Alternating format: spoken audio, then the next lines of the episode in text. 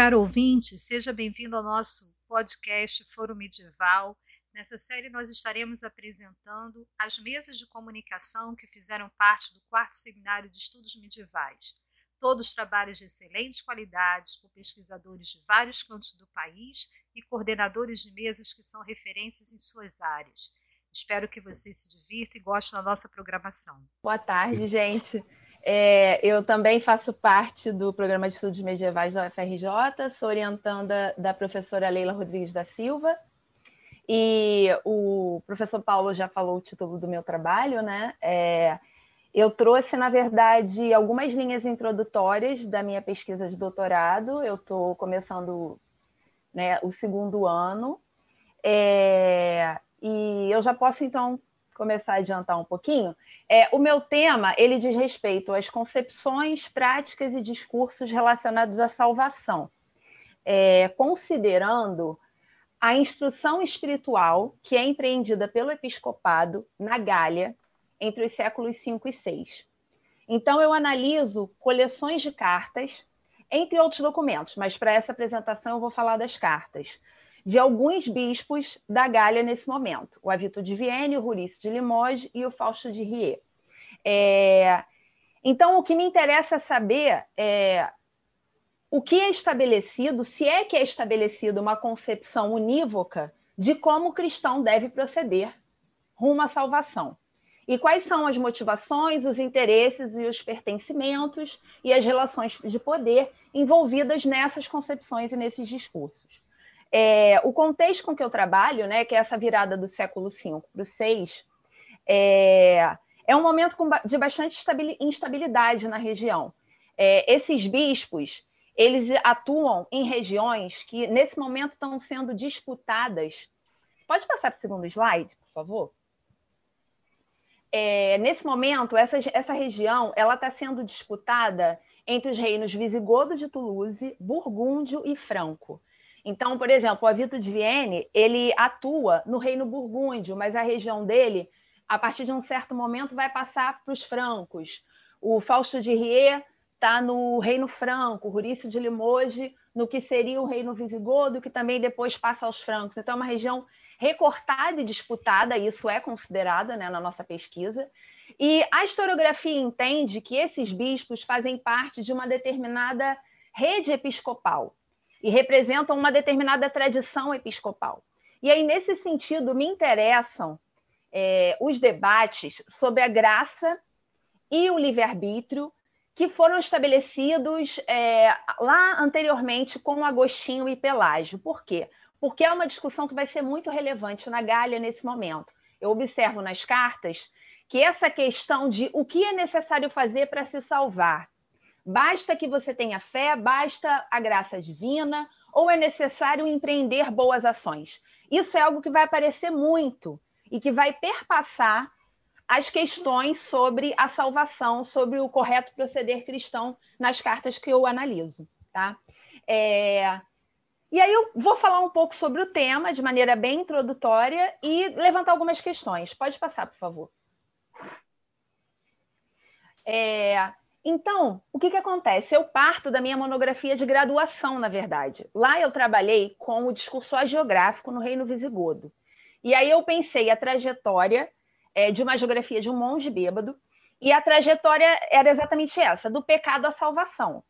Especificamente, nesse caso, passando pela penitência. E a hipótese que eu desenvolvi na época era de que tem uma determinada narrativa pragmática de salvação que se estabelece pela instituição eclesiástica que não exclui o pecador, pelo contrário, chama ele a integrar a comunidade e de uma maneira complexa, de, desencorajando o pecado, mas ao mesmo tempo tolerando ele de forma pragmática, de modo a manter o fiel e as comunidades, né? Então, de maneira geral, é, incluídas sob o âmbito de autoridade é, do episcopado, né? Da instituição eclesiástica.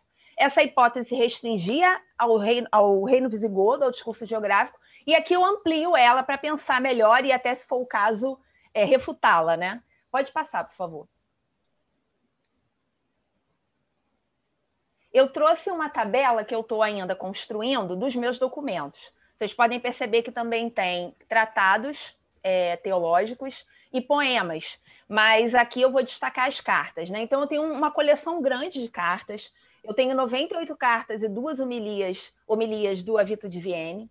Eu tenho 15 cartas do Fausto de Rie e 83 cartas do Rurício de Limoges. Isso entre cartas é, enviadas e recebidas, né? É, e aí eu também destaquei no canto um pouco do contexto de cada uma delas, mas eu vou tentar dar uma visão geral. O Avito de Vienne, ele era uma espécie de conselheiro dos monarcas burgúndios, Gundobado e em seguida Sigismundo. É, ele era conselheiro do Gundobado, mesmo Gundobado sendo ariano, o que é bastante interessante. É, em seguida, o Sigismundo, que é o filho do Gundobado, seu sucessor, se converte ao catolicismo. E ele segue com esse aconselhamento. E as cartas dele também trazem muitos aconselhamentos a outros bispos, sobre uma série de questões de penitências, comunhão, etc. É, tá todo mundo me escutando bem, né? Ok. É, e é muito interessante no caso do Fausto de Rei e do Rurício, porque o Fausto de Rei foi uma espécie de mentor do Rurício de Limoges. É, o Rurício de Limoges era um nobre que decidiu adotar a vida religiosa e mais tarde se tornou bispo. E as cartas mostram esse processo mais específico de aconselhamento para a formação episcopal. Então, é bastante interessante também. É, e em todas essas cartas, a gente observa aspectos dessas discussões sobre a salvação. Pode passar, por favor. É importante também dizer, é, eu esqueci de mencionar lá, que o Fausto de Rie é uma referência nessa discussão pós-Agostinho e Pelágio. A historiografia chama a posição dele de maneira até um pouco problemática, de semi-pelagiana, que seria um meio do caminho entre Agostinho e Pelágio. Ele vai ser bastante lido nesse momento e após esse momento, e vai ser discutido, refutado, como a gente vai perceber.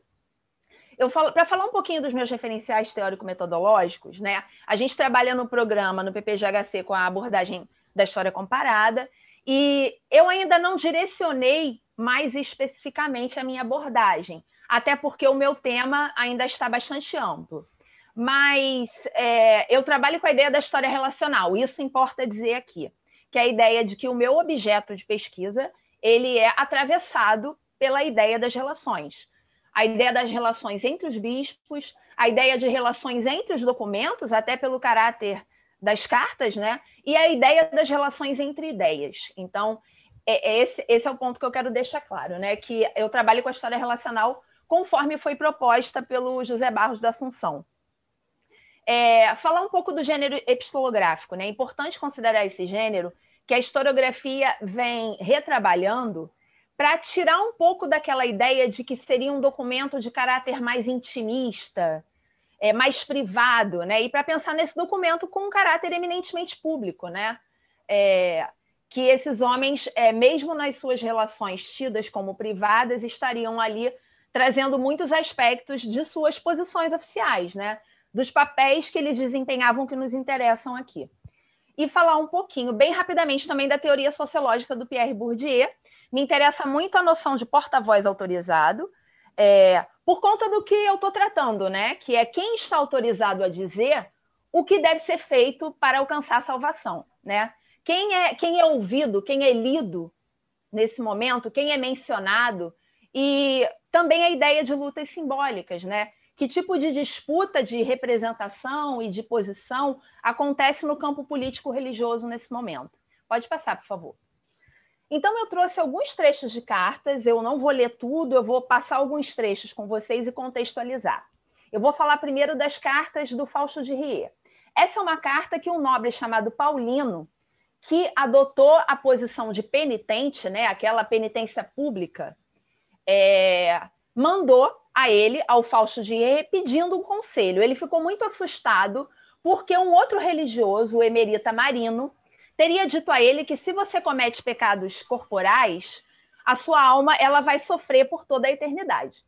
E aí ele diz: é, encontro-me emaranhado em pecados carnais, comprometi-me a penitência. Desejo saber se esta é, um minutinho, gente, que eu não estou conseguindo ler, porque a, a, a, as pessoas estão bem no meio do slide, mas eu vou resumir para vocês então. Ele diz: desejo saber se a penitência acaba, elimina o pecado, total ou parcialmente. E aí ele faz uma analogia com os arianos. E se aqueles que creem na Trindade unificada, mas que não cometem delitos corpóreos, se eles também são torturados por castigos e aflições. Que a, o argumento dele é o seguinte: se eu que sou cristão, se nós que somos cristãos, cristãos somos expostos a todas essas coisas, então o que mais um ariano pode sofrer? Né? Como que é justo que esse ímpio, só porque ele não corrompeu o seu corpo, tenha sua alma é, protegida? E aí ele faz um questionamento sobre a alma. Então é verdade que a alma se subjuga, se subjuga ao corpo? Ela está presa, ela, está contida no laço corpóreo? E aí ele pergunta: gostaria de saber se ambos os pensamentos, bom e mal, descendem da alma. É, então ele pede essa instrução, né? É, ele faz essa reivindicação. Então, é, pode passar, por favor. Porque meu corpo cometeu pecados carnais, minha alma está eternamente. É, obrigada, Paulo. É, minha alma está eternamente comprometida. E aqui o Fausto responde a ele é, dizendo: deseja saber se aqueles em extrema necessidade de espiar ofensas capitais podem se fiar em uma penitência de breve duração. Porque a, o contexto é de que ele estaria assumindo essa penitência é, de uma maneira muito muito breve, sem fazer todos os protocolos e num momento muito tardio da sua vida. E aí ele diz: aquele que acredita que pecados contraídos é, por é, podem ser apagados por efêmeras e ineficazes lágrimas, ilude a si mesmo. E aí ele faz uma categorização dos pecados. Ele diz: há específicas categorias para os muito perversos. Aquele que é culpado de graves pecados, mas é cristão, é atormentado por duradouros, mas toleráveis castigos. Já os arianos, os ímpios, são atormentados por inauditos castigos. E aí ele diz: a graça do batismo liberta da morte eterna, mas é necessário se manter é, na, na, correção. Ele diz: o ariano, o ímpio, que recusa essa graça do batismo, ele comete um gra grave pecado. Mas para um cristão, aceitar essa graça e perdê-la não é menos grave. Então, o que, ele, o que ele orienta é: é necessário se manter vigilante. Então, ele diz: a efêmera penitência não pode remover esses castigos. A fé sem obras não pode removê-las. E aqui ele mostra a posição dele, mas se afastando do Agostinho de que é necessário agir para ser salvo, né? É necessário unir a obra à fé. É... Pode passar, por favor. Aqui a gente tem alguns trechos de cartas do Rurício aconselhando nobres, nobres que assumiram também a penitência. E aí ele diz, por exemplo, a um deles: é, recomendo que considere a responsabilidade que assumiste, pois Deus não estima o princípio de uma boa obra, mas sim o seu final. É necessário persistir até o final. Ele também diz ao nobre presídio: a penitência deve ser cumprida não com palavras, mas com ações, não com a língua, mas com o coração. E também ele diz à, viúva Seráunia, que adotou a vida religiosa: você deve jejuar e orar sempre. E aí ele faz analogia com Adão, dizendo que Adão foi negligente em manter seu jejum e assim perdeu a vida e a imortalidade.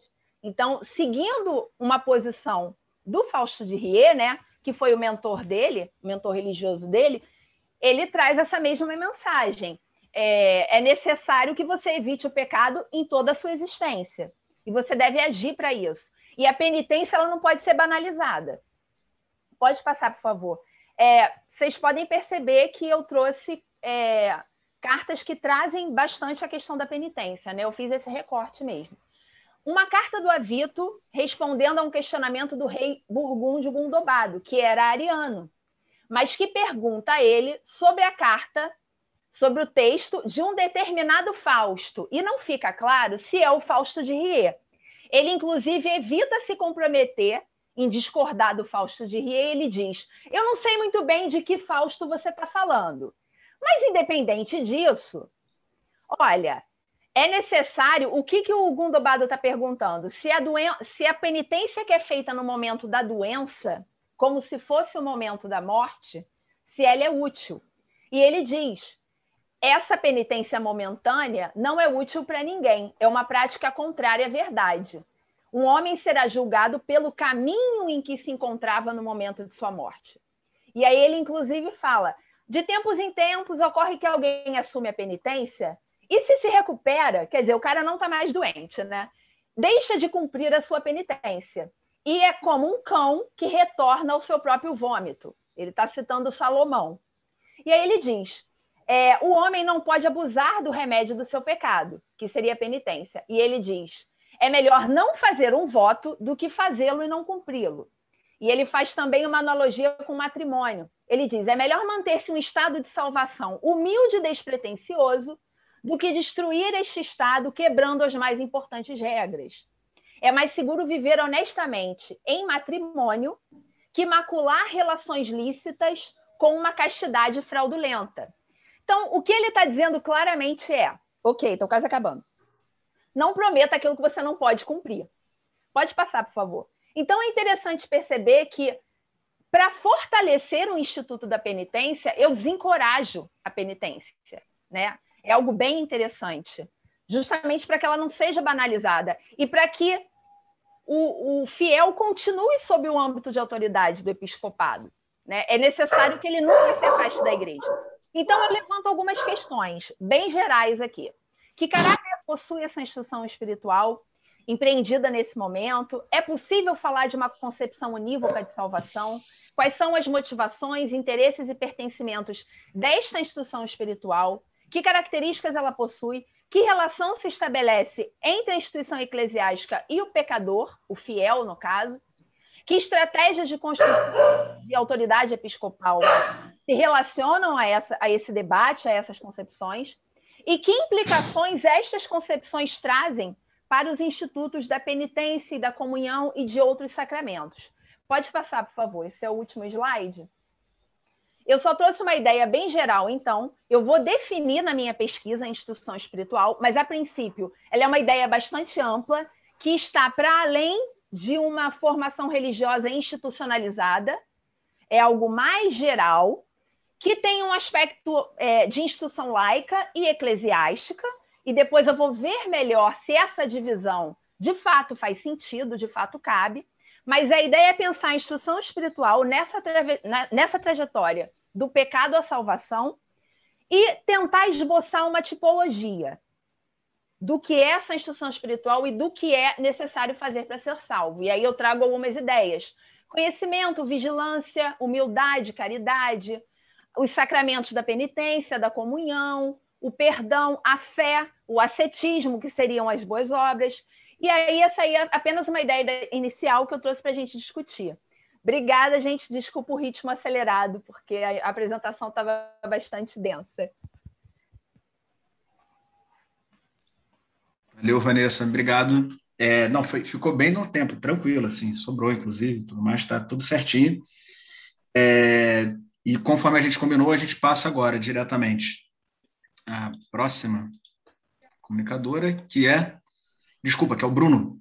O Bruno Alves Coelho, da Universidade de Leida, vai apresentar a comunicação intitulada A Identidade Brotada dos Conflitos, Boa Ventura e a Construção Ideal do Frade Menor na segunda metade do século XIII.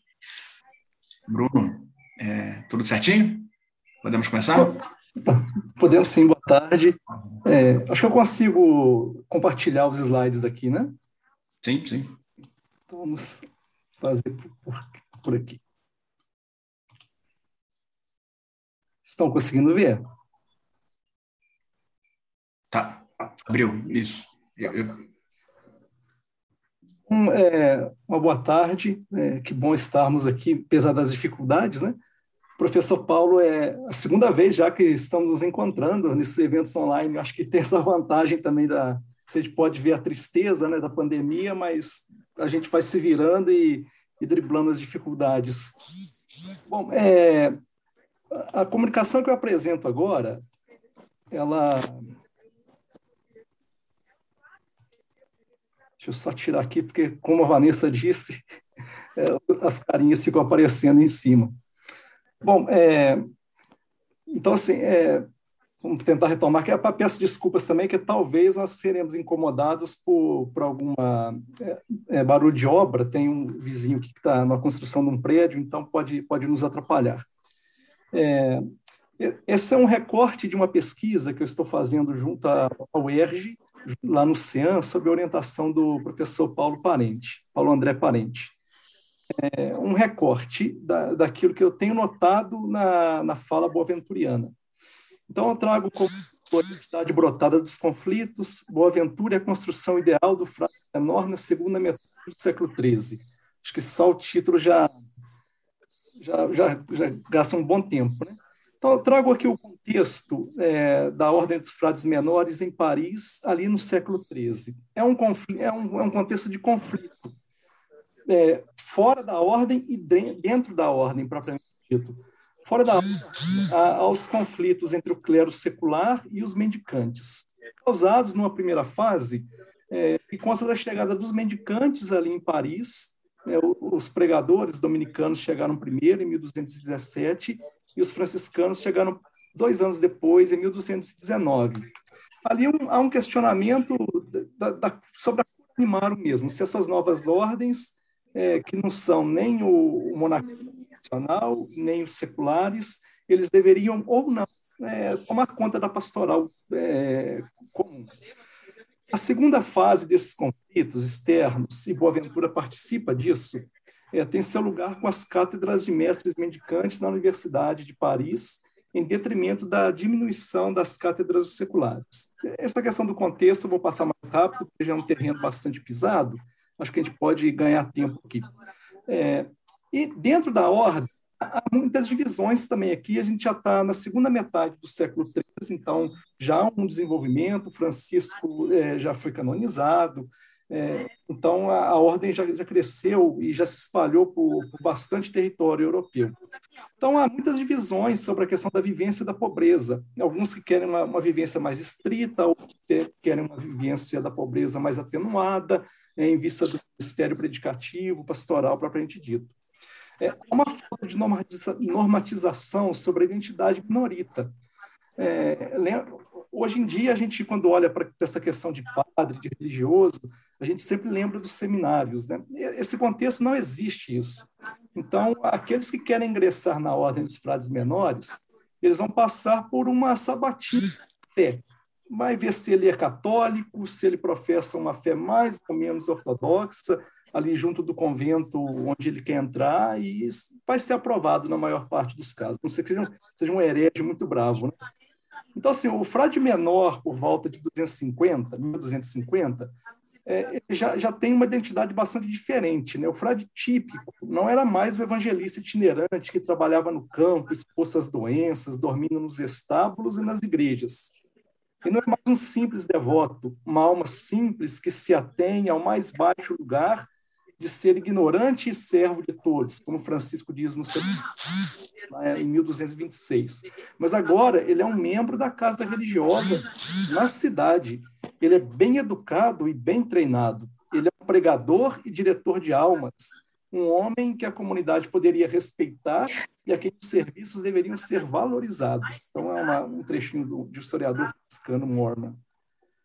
É, Boaventura como mestre em Paris é, a atividade docente de Boaventura tem início em 1254 e termina em 1257. Ele vive na pele um ambiente hostil da segunda fase dos conflitos entre o clero secular e, o, e, o, e os mendicantes. Ele sofre também os ataques de Guilherme de Santo Amor em seu De Periculis Novissimorum Temporum, de 1254 né, que é uma série de citações bíblicas, quase sempre de mostrar como os últimos tempos preditos nas Escrituras tinham já chegado. Sinal disso era o surgimento de falsos pregadores do Evangelho, os membros das novas ordens, dominicanos e franciscanos, cuja atividade ministerial representava o prelúdio dentro do anticristo. Então, é, é uma fase bastante dura dos franciscanos. Boaventura, enquanto é, mestre em Paris, ele vai dar uma resposta bastante contundente a esse posicionamento de, de Guilherme Santamor na sua, nas suas questões disputadas sobre a perfeição evangélica. que vai durar no ano acadêmico de 1255 até o ano de, de 1256. São quatro questões, divididas também é, em artigos, em que ele basicamente vai propor é, o, as novas ordens, pregadores e franciscanos, é, a partir da humildade como a raiz de toda a perfeição. A questão 2, ele vai trabalhar a pobreza, a questão 3, a continência, e a questão 4, a obediência. Basicamente, Boaventura atrela as novas ordens, a nova, a, a antiga e tradicional vida religiosa, amparada nos três votos de pobreza, castidade e obediência, mas propõe a perfeição no sentido de uma radicalidade na vivência de tudo isso, sobretudo na pobreza. Então, ele vai debater né, nessas questões e dar uma resposta bastante contundente e séria enquanto mestre. Mas, é, enquanto é, ministro-geral da Ordem dos Frades Menores, ele foi eleito em 1257, que ele, de fato, vai dar a sua resposta mais, mais contundente para fixar a ordem como um todo. Então, do que era uma querela entre mestres da Universidade de Paris, obviamente uma querela que tem a participação régia, tem a participação do papado, mas restrita ao âmbito acadêmico, é, torna-se um plano de governo né, dentro da ordem dos frades menores. É, Boaventura vai pleitear o lugar da ordem dos frades menores no mundo, na igreja e na universidade, ao mesmo tempo que busca dar um acabamento no sentido de, de polimento fiel à identidade do frade menor. Então, é, a, gente, a gente percebe na, na construção é, das obras de Boaventura é, essa busca sempre de deixar uma resposta de quem é o frade menor, porque a, a, as regras não dizem isto e o programa de formação também não. Então, Boaventura, nos seus tratados e nas suas obras, ele vai trabalhar é, essa questão de qual é, quem deve ser o frade é, menor. E assim, é, me chama muita atenção a questão da, da legenda maior, que é a biografia autorizada de, de Boaventura, escrita por ele, de, de, de Francisco, escrita por ele, né, a pedido do capítulo geral de 1260. Ele termina essa obra em 1263, a legenda maior, e assim, ela, ela alcançou um, um sucesso tão grande entre os franciscanos que todas aquelas antigas é, vidas de Francisco foram pedidas para ser queimadas e foram feitas. A, aquela que é a primeira, que é do Tomás de Celano, ela foi recuperada por muita sorte apenas no, no século XVIII.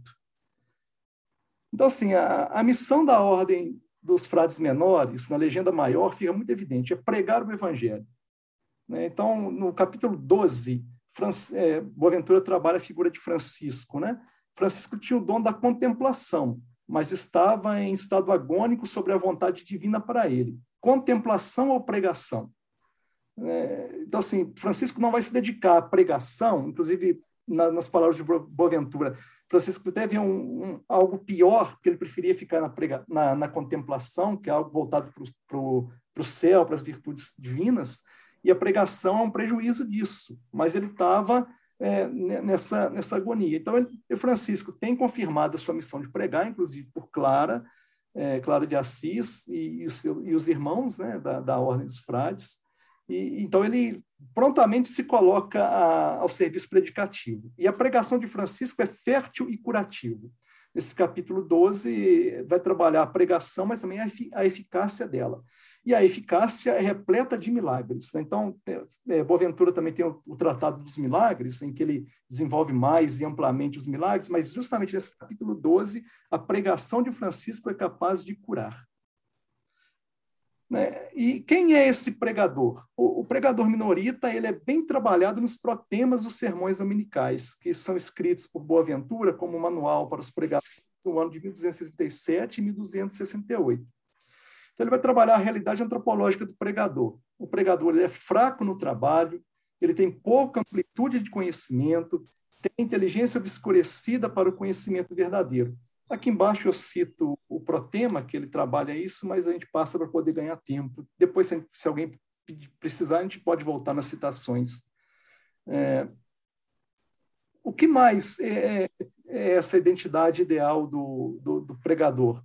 Ele deve viver na caridade, buscar o entendimento da verdade e vivenciar a justiça e a santidade. E mais, ele deve ter generosidade de espírito, deve usar de palavra breve, como diz a regra, e também deve ter palavra breve e promessa de algo útil. Então, não é a palavra pela palavra, é uma palavra normatizada, mas que tem que haver com utilidade. Então, aquilo que a Vanessa falava antes, há bastante tempo atrás, né, sobre essa questão da, da utilidade da, pra, pra, do, das conversas em si. É, então, assim, a, pregação também insere-se nisso, tem que ser útil para a salvação. Aqui ficou em cima. Bruno, desculpa, é, temos 10 minutos de apresentação já, tá? tá Só para então você poder se organizando. E eu queria pedir ao Carlos que fechasse o microfone dele, por favor. Vai lá, Bruno, desculpa. Sem problema, porque eu não estava vendo também. Eu vou deixar diminuída? Acredito que você... Não, tranquilo. Eu vou te avisando. Se você estiver de acordo, eu vou te avisando com os tempos, tá. amor. Sim, sim é, e três coisas necessárias ao pregador. Então, ele deve levar em conta a ciência, né? Boaventura é um, é um acadêmico, é um intelectual, e nesse contexto, os pregadores, né, nem todos os irmãos serão pregadores, eles têm que passar também por uma sabatina, de acordo com, com a regra bulada, lá no capítulo 9, sobre os pregadores, eles serão inquiridos sobre ciência, sobre teologia, e tem que ver se ele tem uma, uma vida também de acordo com aquilo que ele vai pregar. É, então, ele deve levar em conta a ciência e deve explicar bem a palavra, a palavra aqui entendida como evangelho. Né? Ter vida santa, então, uma coerência entre aquilo que se prega e aquilo que se vive, e uma vida santa e pura, a fim de confirmar as duas coisas anteriores. Então, a ciência e a explicação da palavra são confirmadas no agir do próprio pregador, naquilo que ele é. Então, assim, a, a, Boaventura ele coloca 25 protemas no, nos seus sermões, né? então assim, é, é, muito, é muito amplo. Eu trouxe só alguns exemplos, ele trabalha mais, mas algumas vezes ele cai na repetição também, então eu achei por bem filtrar é, essa, essas três, para a gente ficar mais ou menos o que ele, que ele quer dizer. Né? Então, algumas considerações finais. É, Boaventura preenche a lacuna identitária deixada por Francisco ao propor a vida minorítica embasada nos conselhos evangélicos e na missão da pregação. Né? Então, quem é o, o, o frade ideal na, na ordem dos frades menores? É aquele que vive de acordo com os votos que professou e também está voltado para a missão de pregar. E isso leva a um compromisso total de vida e palavra. Então, o frade exemplar ideal, né, Portanto, é o próprio fundador. Francisco é o exemplo do frade menor. Ele deve ser sempre buscado no sentido de ser repetido, no sentido de copiar o fundador, de atualizar a vida do fundador na obra, na, na obra da ordem. Né? Pois Francisco viveu em harmonia aquilo que é próprio da vida religiosa medieval. E pela pregação cumpriu a vontade divina. Francisco não vai pregar porque ele quer, ele vai pregar, lá na, no capítulo 12 da, da, da legenda maior e vai pregar porque é a vontade de Deus, confirmada pelos irmãos. Então, a proposta dos conselhos evangélicos da pregação como identidade da ordem dos frades menores buscou equilibrar as desordens vividas entre os franciscanos na segunda metade do século XIII. E, e aqui, para terminar, é, eu acredito que essa, esse afresco de Giotto, é, o exorcismo de Arezzo, de 1297, 1299, que está lá na, na, Basílica Maior de São Francisco de Assis, em Assis, é, em que Giotto vai colocar na, na arte, na comunicação visual, to, a, os passos da vida que Boaventura traz na Legenda Maior. E aqui nós temos a cidade de Arezzo, é, representada acima, o padre Frei Silvestre pregando e quem está aqui na intercessão é Francisco de Assis. Ele está rezando. Ele tem a auréola do santo. O pregador está dizendo, mas dizendo aquilo que Francisco pediu para dizer. É, o padre Silvestre, ele vai pregar por ordem de Francisco. Vai até o portão da cidade, grita para que se expulse os demônios. Né? E é interessante que demônio não é visto como possessão ou como entidade do mal é, diz lá na, na legenda maior, que assim que Padre Francisco termina a pregação, a cidade volta à paz. Então, é, aqui a gente já entra naquela questão de os franciscanos estão na cidade não para santificar o que é profano. Não, a cidade é lugar sagrado. Eles vão lá para extirpar os vícios. Portanto, a questão da penitência, da pregação, é para voltar e não deixar que a cidade, que é sagrada, ela seja dominada por vícios, mas viva em paz na, no, nas virtudes. Seguramente, essas obras de, de Giotto, juntamente com a Legenda Maior, que foi resumida na Legenda Maior para a reza no coro, isso vai ter uma, uma circulação muito grande na, na ordem dos frades menores, assim como os sermões de Boaventura, e vai moldando ao, aos poucos o espírito dessa nova ordem surgida a partir da intelectualidade e na vivência prática dentro da cidade. Então, agradeço a paciência, a atenção, era mais ou menos isso que eu tinha para apresentar. Obrigado. Obrigado, Bruno, pela excelente apresentação. Eu vou passar a palavra, na sequência, à Natália Lacerda, mas antes eu queria novamente pedir ao Carlos que silencie o microfone dele. Carlos Mesquita, por favor, silencie seu microfone e, enfim, indica para a gente. Pois bem, Natália, é, você vai fazer projeção também? Oi, boa tarde. Vou fazer projeção. Eu acho que eu consigo. Eu mandei até os slides, mas deixa eu ver se eu consigo aqui. Perfeito. Então, Porque só para. Eu não sabia qual ia ser o programa que ia ser usado, aí eu mandei para garantir. Maravilha. A Natália é doutoranda também do programa de História Comparada da FRJ e vai apresentar a comunicação, a régula ad virgines, uma análise do discurso episcopal sobre o monacato feminino na Arle do século VI. Natália, é, você prefere que eu lhe informe, Natália, que eu avise pelo microfone o tempo de, de 10 minutos, de 15 minutos, ou você prefere que eu escreva? Pode ser pelo, pelo microfone mesmo. Perfeito, tudo eu, bem. Eu não sei se eu estou conseguindo compartilhar. Ah, ah, e... Vocês estão vendo aí os slides? Não? Sim, sim, agora sim, agora concluiu. Tá. Se eu colocar assim, vocês veem também? Ou não? Sim. Tá? Beleza. Sim. É, Bom, o título da minha pesquisa, o professor Paulo já, já falou. Eu sou doutoranda pelo programa de pós-graduação História Comparada, sou membro do PEN da UFRJ desde 2009, fui orientada na graduação, no mestrado e agora também no doutorado pela professora Leila Rodrigues da Silva. E hoje eu vou trazer para vocês, assim como a Vanessa, né, um recorte da pesquisa por conta aí da abrangência é, que a gente tem só 15 minutos para falar, a gente às vezes fica meio maluco o que, eu vou falar, né? Hoje eu resolvi fazer um recorte realmente bem recortadinho é, e vou falar com vocês só sobre um dos documentos que eu trabalho na pesquisa. Mas antes, é legal localizar né, sobre o que, que é realmente essa pesquisa de doutorado. Então, eu faço uma análise comparada, assim como a Vanessa, eu faço parte do programa de pós-graduação em História Comparada, entre dois documentos que são regras monásticas, a regra de Cesário de Arle e a regra de Leandro de Sevilha. Então, no meu projeto de comparação do doutorado, é, eu parto do pressuposto, eu parto do princípio de que no século VI existe um processo de fortalecimento do episcopado e que dentro desse processo de fortalecimento algumas estratégias, né, que são implementadas aí, como a gente sempre chama atenção no PEN, não de forma conspiratória, intergaláctica, intergaláctica, mas existem direcionamentos desse grupo, né, eclesiástico uh, em relação à formação de uma ortodoxia, etc, etc. E dentro desse, desse processo de fortalecimento do episcopado, é o que eu vou argumentar aqui ao longo da apresentação e também na minha pesquisa é o que eu faço, existe uma preocupação, um esforço de enquadramento da experiência religiosa das mulheres, né? Como essas mulheres devem se comportar, existe um modelo de virgindade que já é anterior, né? É, a, a tradição já tem esse modelo bem delimitado e os bispos do século VI vão segui-lo, obviamente com algumas especificidades. Então, dentro disso, a gente vai é, conversar um pouquinho sobre uh, a questão da religiosidade feminina na minha pesquisa.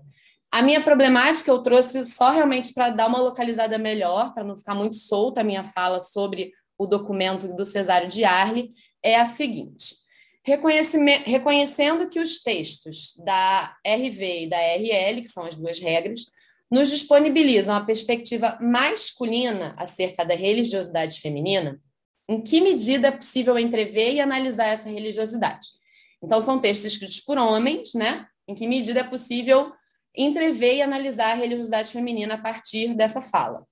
Nesse sentido, essas regras elaboradas por bispos evidenciam interesses e perspectivas apenas masculinos ou podemos considerá-las em diálogo com as relações sociais e de poder que se estabelecem no cotidiano das comunidades e na comunidade em sua articulação com o episcopado. Então, essa é a pergunta que é o cerne da minha pesquisa e que eu venho, é, nos últimos três anos, buscando, é, por meio da análise documental, responder. Como eu disse, hoje um recorte um pouco mais suave, um pouco mais tranquilo da pesquisa. Vou falar sobre a regra das virgens. É, destaquei apenas alguns pontos desse documento, porque é um documento bastante extenso. Então, primeiro localizando a gente nesse documento e nesse autor, o Cesário de Arle, ele é bastante conhecido né, do, do dos medievalistas, é, ele é um bispo metropolitano de carreira monástica, uh, teve a sua carreira no monastério de Lerran, tem um programa de patronagem, ensino e reforma religiosa, inclusive muitas vezes é, encontrou bastante oposição aí dentro do é, junto aos seus pares, né, por conta do estilo de vida que ele ressaltava, um modelo extremamente ascético, rígido, até mesmo para os laicos, né, no próprio documento que a gente vai falar hoje, a regra das virgens, né, existe ali, existe ali uma rigidez em relação a, a, ao cotidiano dessas monjas, né, o cotidiano religioso, o cotidiano de trabalho, então um modelo ascético bastante estrito, e ele é o fundador desse mosteiro feminino de São João de Arle, que é o local para qual essa regra está sendo escrita.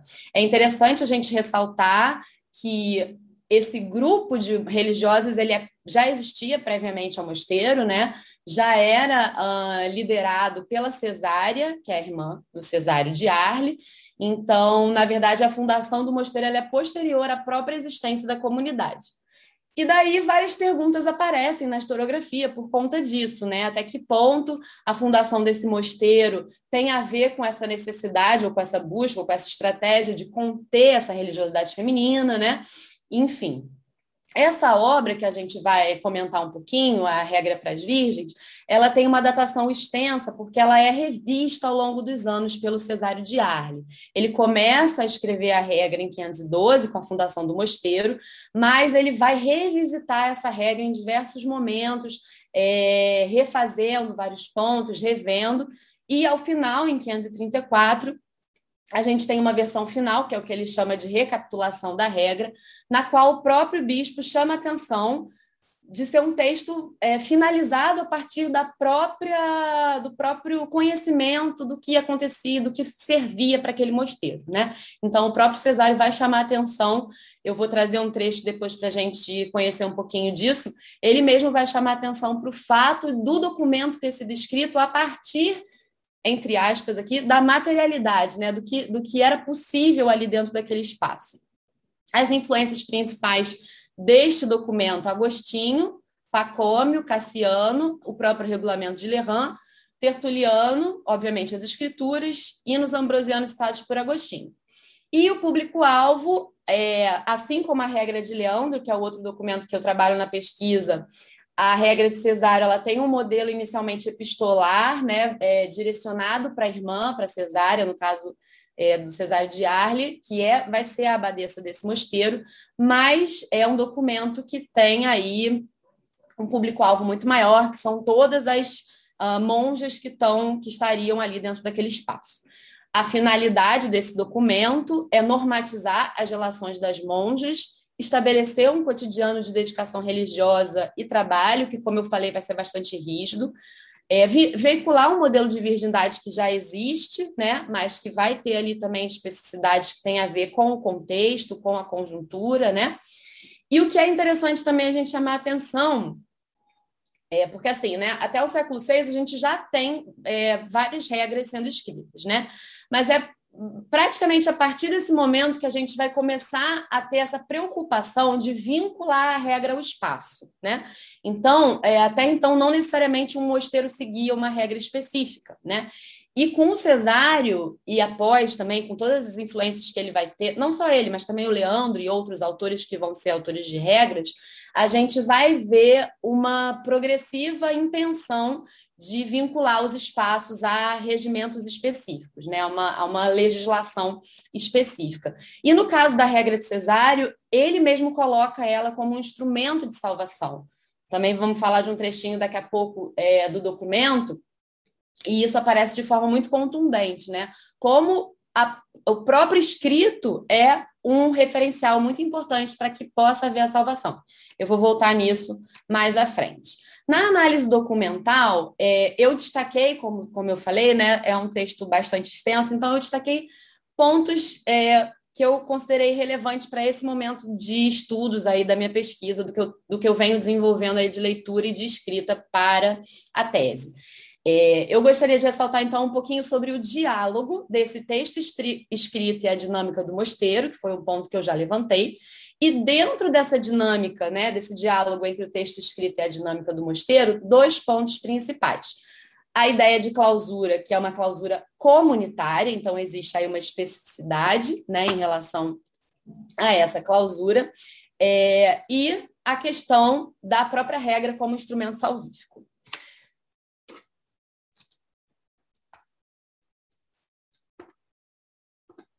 Espera aí que meus slides travaram. Foi.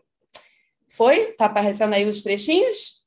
São seis Sim. trechos. Eu trouxe os três primeiros são da primeira parte da regra e os três da coluna da direita são já dessa parte da recapitulação para falar um pouquinho sobre esse ponto da clausura comunitária. No capítulo 9, ele chama atenção. A nenhuma das monjas está permitido ter uma habitação à parte, nem um pequeno armário ou outro móvel do mesmo tipo que se possa fechar, ou de uso pessoal. E sim, todas utilizarão um único ambiente com camas separadas. Então, nesse primeiro ponto aqui, nesse primeiro capítulo que eu trouxe, também são alguns recortes, tá? Não trouxe todos os que falam de clausura, mas aqui já fica clara essa ideia de que elas estão ali, mas elas estão ali em relação o tempo todo, né? Elas estão habitando o mesmo espaço, não existe divisão de bens, não existe divisão de celas, nada disso, né? No que tange a é, o que a historiografia vem chamando de exclusão masculina, mas a gente vai ver que não é só uma exclusão masculina, é uma exclusão geral dentro dessa, dessa ideia de clausura comunitária. Desculpa, 10 minutos, tá? Só para você poder se organizar. Beleza, obrigada, Paulo. No capítulo 36, o Cesário chama atenção. Sobretudo para proteger seu bom nome das monjas, nenhum homem entrará no interior do mosteiro, nem nos oratórios, salvo bispos, o administrador, o sacerdote, o diácono e o subdiácono, um ou dois leitores recomendados por conduta e idade, que devem celebrar a missa. Quando se devam refazer telhados, ajustar portas e janelas, entrarão juntos o administrador com operários e aprendizes para fazer seu trabalho, se o exige a necessidade.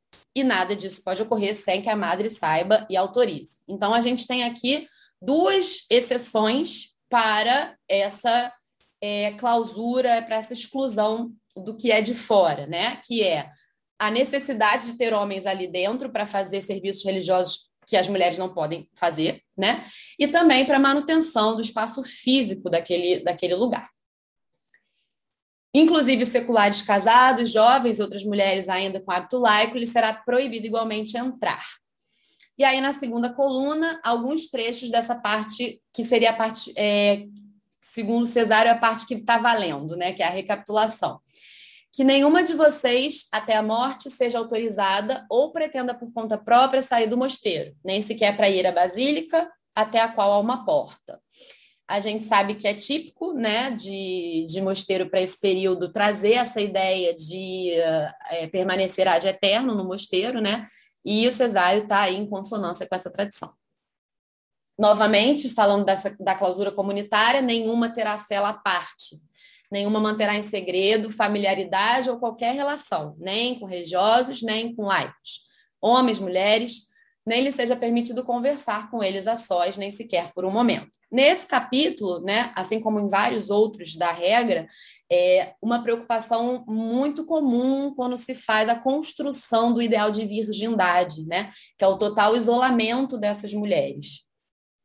E no capítulo 73, E já que para a proteção do mosteiro foram fechadas algumas portas de acesso, ninguém pretenda nunca abri-las sob qualquer pretexto. Então, aqui alguns trechinhos para a gente pensar um pouco essa questão da clausura e como ela é, é idealizada segundo o texto da regra. Um outro ponto de análise que eu trouxe aqui hoje para a gente debater é a regra como instrumento salvífico a partir, né, é, pensando que ela é repensada, pensando que ela é repensada a partir do que é observado dar certo no mosteiro. Então, no capítulo 48, que é o primeiro capítulo de recapitulação, o Cesário vai justamente deixar isso claro. Com a ajuda de Deus, no momento de fundação do mosteiro, já havíamos compilado uma regra. Sem embargo, depois e em várias ocasiões, temos realizado acréscimos e melhorias. Agora, após ter experimentado e examinado até que ponto estão em condição de cumpri-la, fixamos definitivamente uma norma conveniente segundo a racionalidade, a possibilidade e a santidade com base no quanto temos podido deduzir graças a uma diligente experimentação, a própria regra foi temperada tal como Deus nos inspirou, de tal modo que podem observá-la integralmente com a ajuda de Deus. Portanto, em presença de Deus e seus anjos, intimamos que nada nela seja modificado ou atenuado ulteriormente. Nesse primeiro ponto, nesse primeiro capítulo aí da, da recapitulação, está muito claro que o, o cesário conversou com o mosteiro, né? Ele teve que dialogar com aquele espaço. E é, tem uma historiografia mais recente com a qual eu venho tendendo a concordar por conta das análises que eu venho fazendo desse documento. Parece que é, é, é, é a, a, a cesárea ter participado ativamente desse texto não parece nada absurdo, né? Por conta da autoridade que possivelmente ela já exercia sobre essas mulheres previamente à fundação do mosteiro, e por conta mesmo dessa, dessa obviedade do diálogo que existe quando o Cesário escreve o texto. Né? No capítulo 49, ele segue falando da importância desse, dessa recapitulação. Qualquer outro documento feito anteriormente sobre esse mesmo tema seja declarado nulo. Em troca, este, no qual minha mão escreveu a recapitulação, as rogo que observem com a ajuda de Deus, fiel e felizmente. E aí eu vou, esse é o meu, meu penúltimo slide, então eu vou dar uma aceleradinha, porque já deu 15 minutos, né, para ficar dentro do tempo.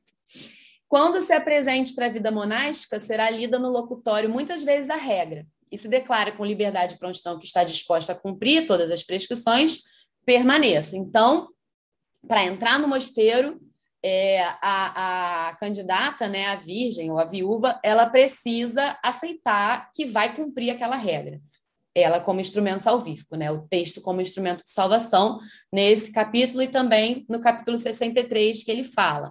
Prestem atenção para cumprir com toda a alma as prescrições contidas acima e assim poder felizmente alcançar o prêmio eterno. Então ele vincula diretamente cumprir com toda a alma as prescrições do texto e a salvação, né?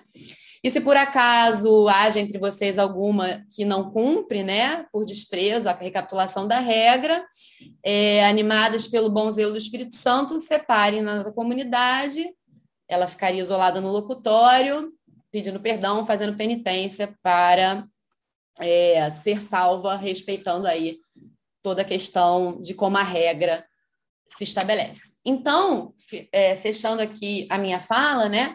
É, o discurso episcopal tem essa preocupação com a religiosidade feminina, ele se envolve com a espiritualidade, com as questões relacionadas à vivência religiosa feminina, à dinâmica e à lógica que se estabelece, né? E aqui, quando eu falo religiosidade feminina, eu estou especificamente falando do mosteiro, né?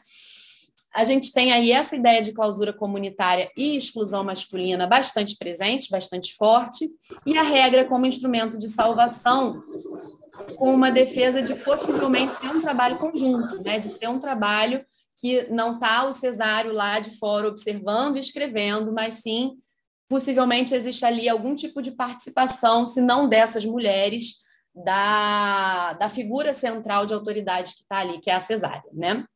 É isso, obrigada. Obrigado, Natália. É... E, bom, passo a palavra agora ao Everton, que chegou, enfim, está presente aqui. Everton vai apresentar para a gente a comunicação intitulada Espiritualidade e Mística na Baixa Idade Média Ocidental, o epistolário de Santa Catarina de Siena, 1347-1380. O Everton é doutorando em História pela Federal de Goiás. Everton, é, a gente combinou de 15 a 20 minutos. Se você estiver de acordo, quando você chegar a 10, eu lhe informo 10 minutos. 15 eu informo também. E aí, se você preferir, eu falo pelo microfone mesmo, ou então eu escrevo, como você achar mais conveniente. Certo, obrigado. Então, eu agradeço pela oportunidade e também peço desculpas pelo atraso. Eu tive um problema técnico, tive que pedir o auxílio para mim poder entrar na sala. Então, bom, como o professor disse, né, eu sou doutorando do programa de pós-graduação História da Universidade Federal de Goiás né, e orientando da professora Armênia e trabalho com o epistolário de Santa Catarina de Sena, né, as cartas de Santa Catarina.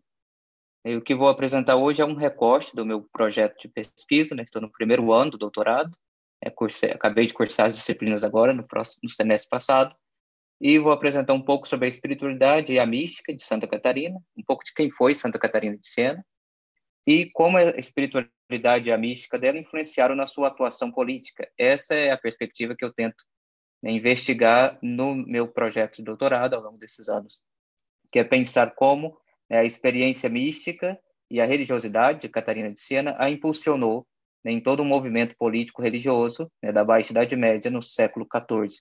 Então, eu não fiz slides, eu peço desculpas, mas eu vou optar por ler. E quando extrapolar o tempo, professor, pode avisar, por favor. Ok, eu vou lhe informar então.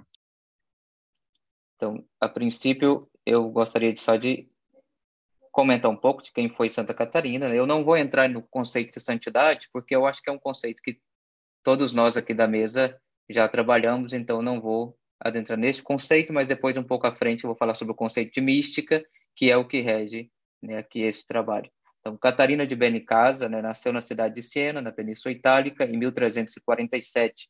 É a 24 filha é, de um casal de tintureiros. É o primeiro agiógrafo de Santa Catarina, né, o Frei Raimundo de Capa, um dominicano, que também foi seu confessor, relata a precoce experiência mística vivenciada por Catarina aos seis anos de idade, né, que, segundo o agiógrafo, ao retornar da casa de sua irmã, né, acompanhada de um irmão mais velho, a criança teria visto sobre a igreja de São Domingos Jesus Cristo revestido dos paramentos pontificais e adornado com uma tiara, tendo ao seu lado os apóstolos Pedro, Paulo e João.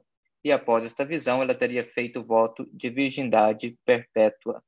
É, o agiógrafo narra que, ao atingir a idade matrimonial, né, a mãe de Santa Catarina lhe apresentou o nome de um pretendente para as núpcias, e a reação da jovem foi instantânea, cortando os cabelos né, sinal da beleza feminina e orgulho de sua família, e castigada pela mãe, né, se viu obrigada aos serviços da casa, que aceita e vive né, com uma vida de oração e uma prática ascética, até ser liberada pelos castigos pelo pai. E por volta do ano de 1364, 1365, né, Catarina ingressa numa comunidade denominada de Mantelate, que era uma comunidade de mulheres leigas dirigida pelos dominicanos é, a maioria viúvas ou mulheres que se dedicavam também à caridade e a uma vida de oração, que foram formas de vida na Península Itálica que acolhiam, acolhiam mulheres, né, chamada um meio de santificação indôminos próprios, que era dentro da mesma comunidade ou mesmo da mesma casa, né, atingindo aí a sociedade urbana peninsular. E no interior desta estrutura religiosa, em transformação, em, com novas formas de vivência da santidade, inclusive pelos seculares, né, podemos situar Santa Catarina de Siena.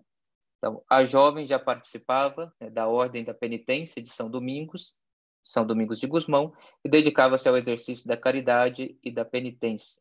Então, esta preocupação com os pobres e com uma rigorosa vida penitencial é o reflexo de uma ardente devoção enraizada na humanidade de Cristo e na sua paixão, nas meditações sobre os sofrimentos de Cristo, que colaboraram para as multiplicações das práticas penitenciais. E a santificação pela via da caridade, da preocupação com os pobres, se constitui como a via real da santidade leiga, principalmente para as mulheres. Então, nestes primeiros anos, Catarina viveu em sua cela interior, né, com uma vida dedicada à oração, à ascese e ao cuidado para com os pobres e enfermos. e aos 20 anos, em 1367, Catarina tem uma visão de Jesus acompanhado da Virgem Maria, e nesta visão ocorre, segundo seu geógrafo, Frei Raimundo, o matrimônio místico de Catarina, no qual o esposo, o Cristo, lhe entrega um anel de núpcias, ornado de rubis, que só era visível aos olhos da Virgem de Siena.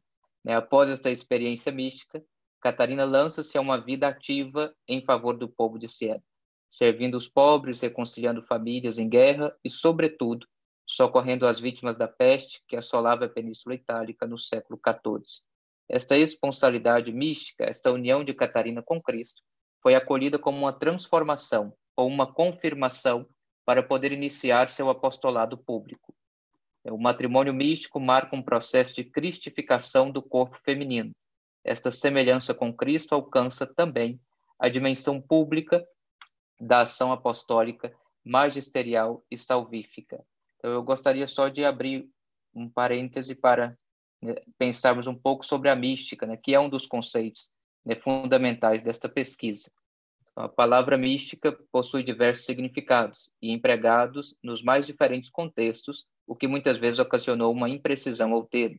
Etimologicamente, mística vem do grego mio, que significa calar-se, fechar os olhos, e uma palavra relacionada a mistério, que pode ser definido como algo secreto que expressa uma realidade oculta, uma realidade esta que se revela quase sempre através de uma iniciação religiosa.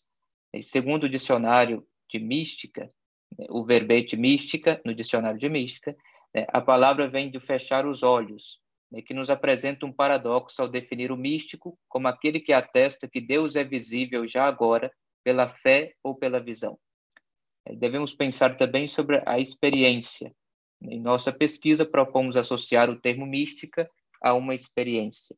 O primeiro a associar mística ao sentido de experiência foi o padre da Igreja, Dionísio Areopagita, em sua obra Teologia Mística, na qual apresenta a mística como o ápice da experiência religiosa. E o dicionário de mística apresenta o vocábulo experiência como dotado de vários significados, sendo um deles do verbo latino experior. O termo assume o significado de atravessar, passar através dele. E justamente através dessa passagem se chega a conhecer uma situação vital, alguma coisa que está que até então desconhecida e escondida em suas múltiplas possibilidades. Sendo assim, experimentar pode ser compreendido como conhecer, como saber, por este modo traspassado, transfixado. A experiência mística não é uma experiência exclusiva do cristianismo. É, daremos um enfoque à experiência mística cristã, visto que as fontes que trabalhamos, que é justamente o epistolário de Santa Catarina, é, se refere a uma experiência ocorrida no interior do cristianismo, do cristianismo medieval. E a mística cristã é indissociável da pessoa de Jesus Cristo. Segundo Del Gênio, que é o responsável pelo verbete mística, do dicionário de mística, a mística cristã originariamente não é esotérica, mas estática, e tem como fundamento Cristo crucificado e ressuscitado. Além disso, desde o início, ela assume a conotação eclesial e expressa, é expressa principalmente pelo monaquismo. Então, o século XIII marca uma virada na experiência mística cristã, principalmente pelas ordens mendicantes, né, pela atuação dos mendicantes, que apresentam essa mística não mais voltada apenas para a contemplação de Cristo, mas também para sua imitação possível em Jesus Cristo feito homem, segundo o próprio André Volcher, é, na Península Itálica, é, a primeira geração de místicos vai aparecer entre os anos 1260 e 1310. E já nessa primeira geração há uma forte presença de mulheres. Né? Margarida del Cortone, Dolcellini, e aí podemos inserir também a própria Santa Catarina. Então, somente a partir do século XIV, a Igreja começou a considerar a santidade destas mulheres místicas e a aprovação pela Igreja de um modelo de santidade mística constitui um evento importante na história da espiritualidade, considerando o reconhecimento de várias mulheres místicas, dentre elas né, a própria Catarina de Siena. Agora podemos pensar né, na atuação ou na mística de Catarina de Siena, na sua espiritualidade, em seu meio de atuação né, político-religiosa no final do século XIV. Né, a fama de santidade de Catarina, a fama sanctitatis, o reconhecimento de sua sabedoria, atraiu um grupo de discípulos que conviviam com ela e se colocavam ao seu serviço.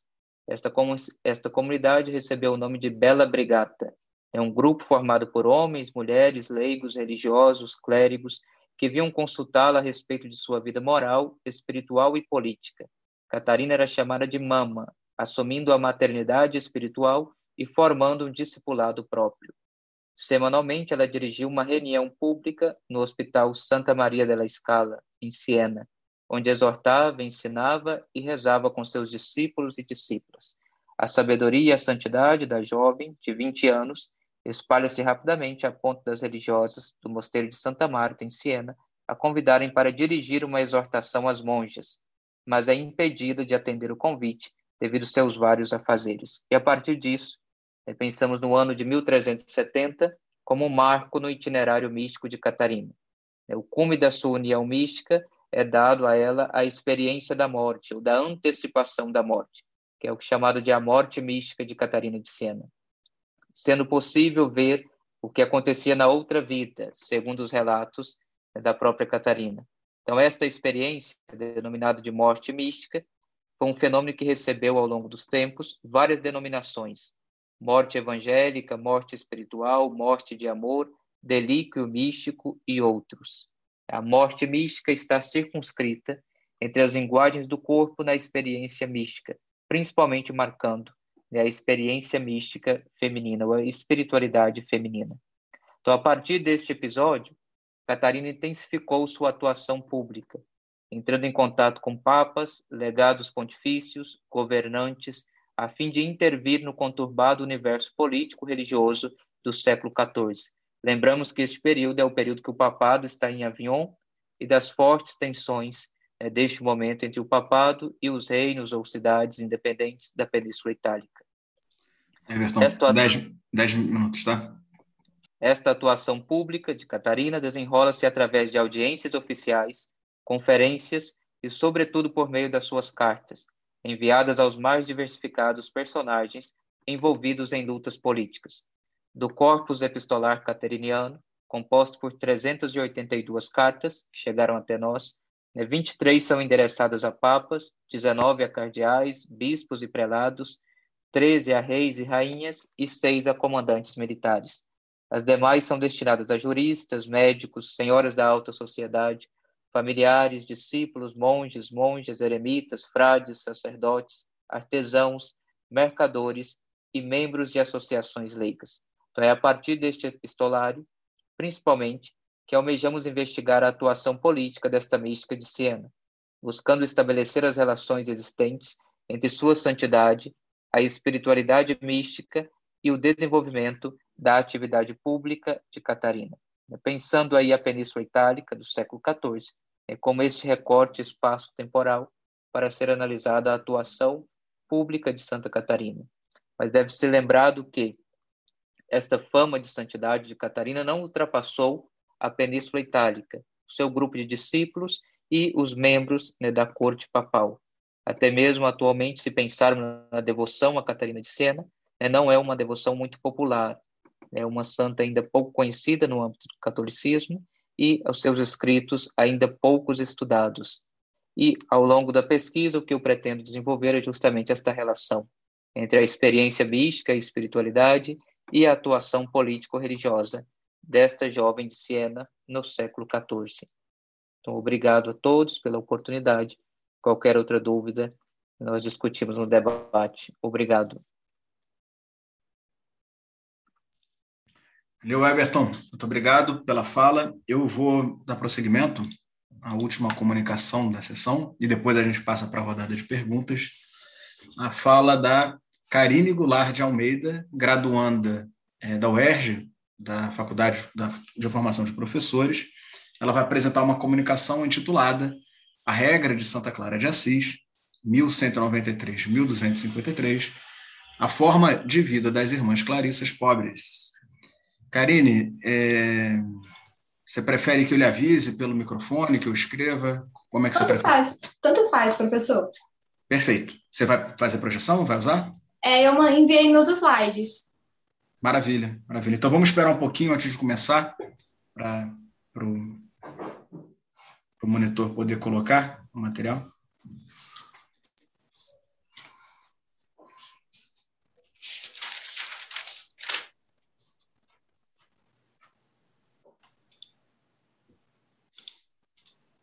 Maravilha. É, Karine, pode começar, viu? Tá bom. É, boa tarde a todos, né? Meu nome é Karine, eu sou aluna da Universidade do Estado do Rio de Janeiro, sou orientando da professora Ana Paula Lopes Pereira e a gente trabalha dentro dessa dinâmica de santidade feminina. Dentro desse nosso rol de pesquisa, né, é, escolhemos recentemente, há um tempo, trabalhar com os escritos de Santa Clara de Assis. E para esse trabalho, a gente escolheu a regra de Santa Clara, que é a forma de vida das irmãs Clarissas Forbes. É, pode passar. Primeiramente, antes de a gente entrar na regra dela, né, é bom a gente contextualizar, né? Quem foi Clara de Assis ou Chiara do Freducci, né?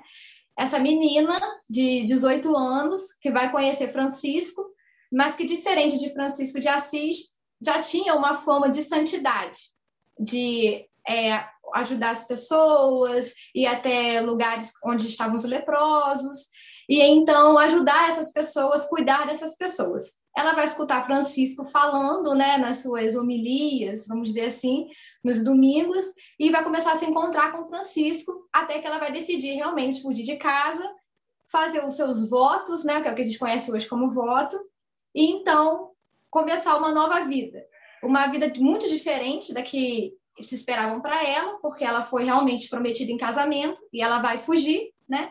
E quando a família percebe que ela realmente vai fazer isso, é oferecida a ela um cargo de abadesa, então, né? A gente tem que lembrar que nessa época, século XIII, as pessoas compravam os cargos dentro dos mosteiros, né? Então, ela realmente seria uma abadesa no mosteiro beneditino, mas não era isso que Clara queria, ela queria uma, uma coisa mais profunda, né? um evangelho mais vivo, então por isso ela vai fugir.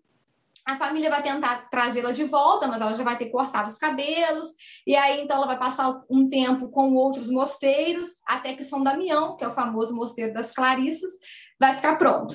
E aí depois ela vai para lá e vai começar a sua vida. Só passando rapidamente pela vida dela para contextualizar.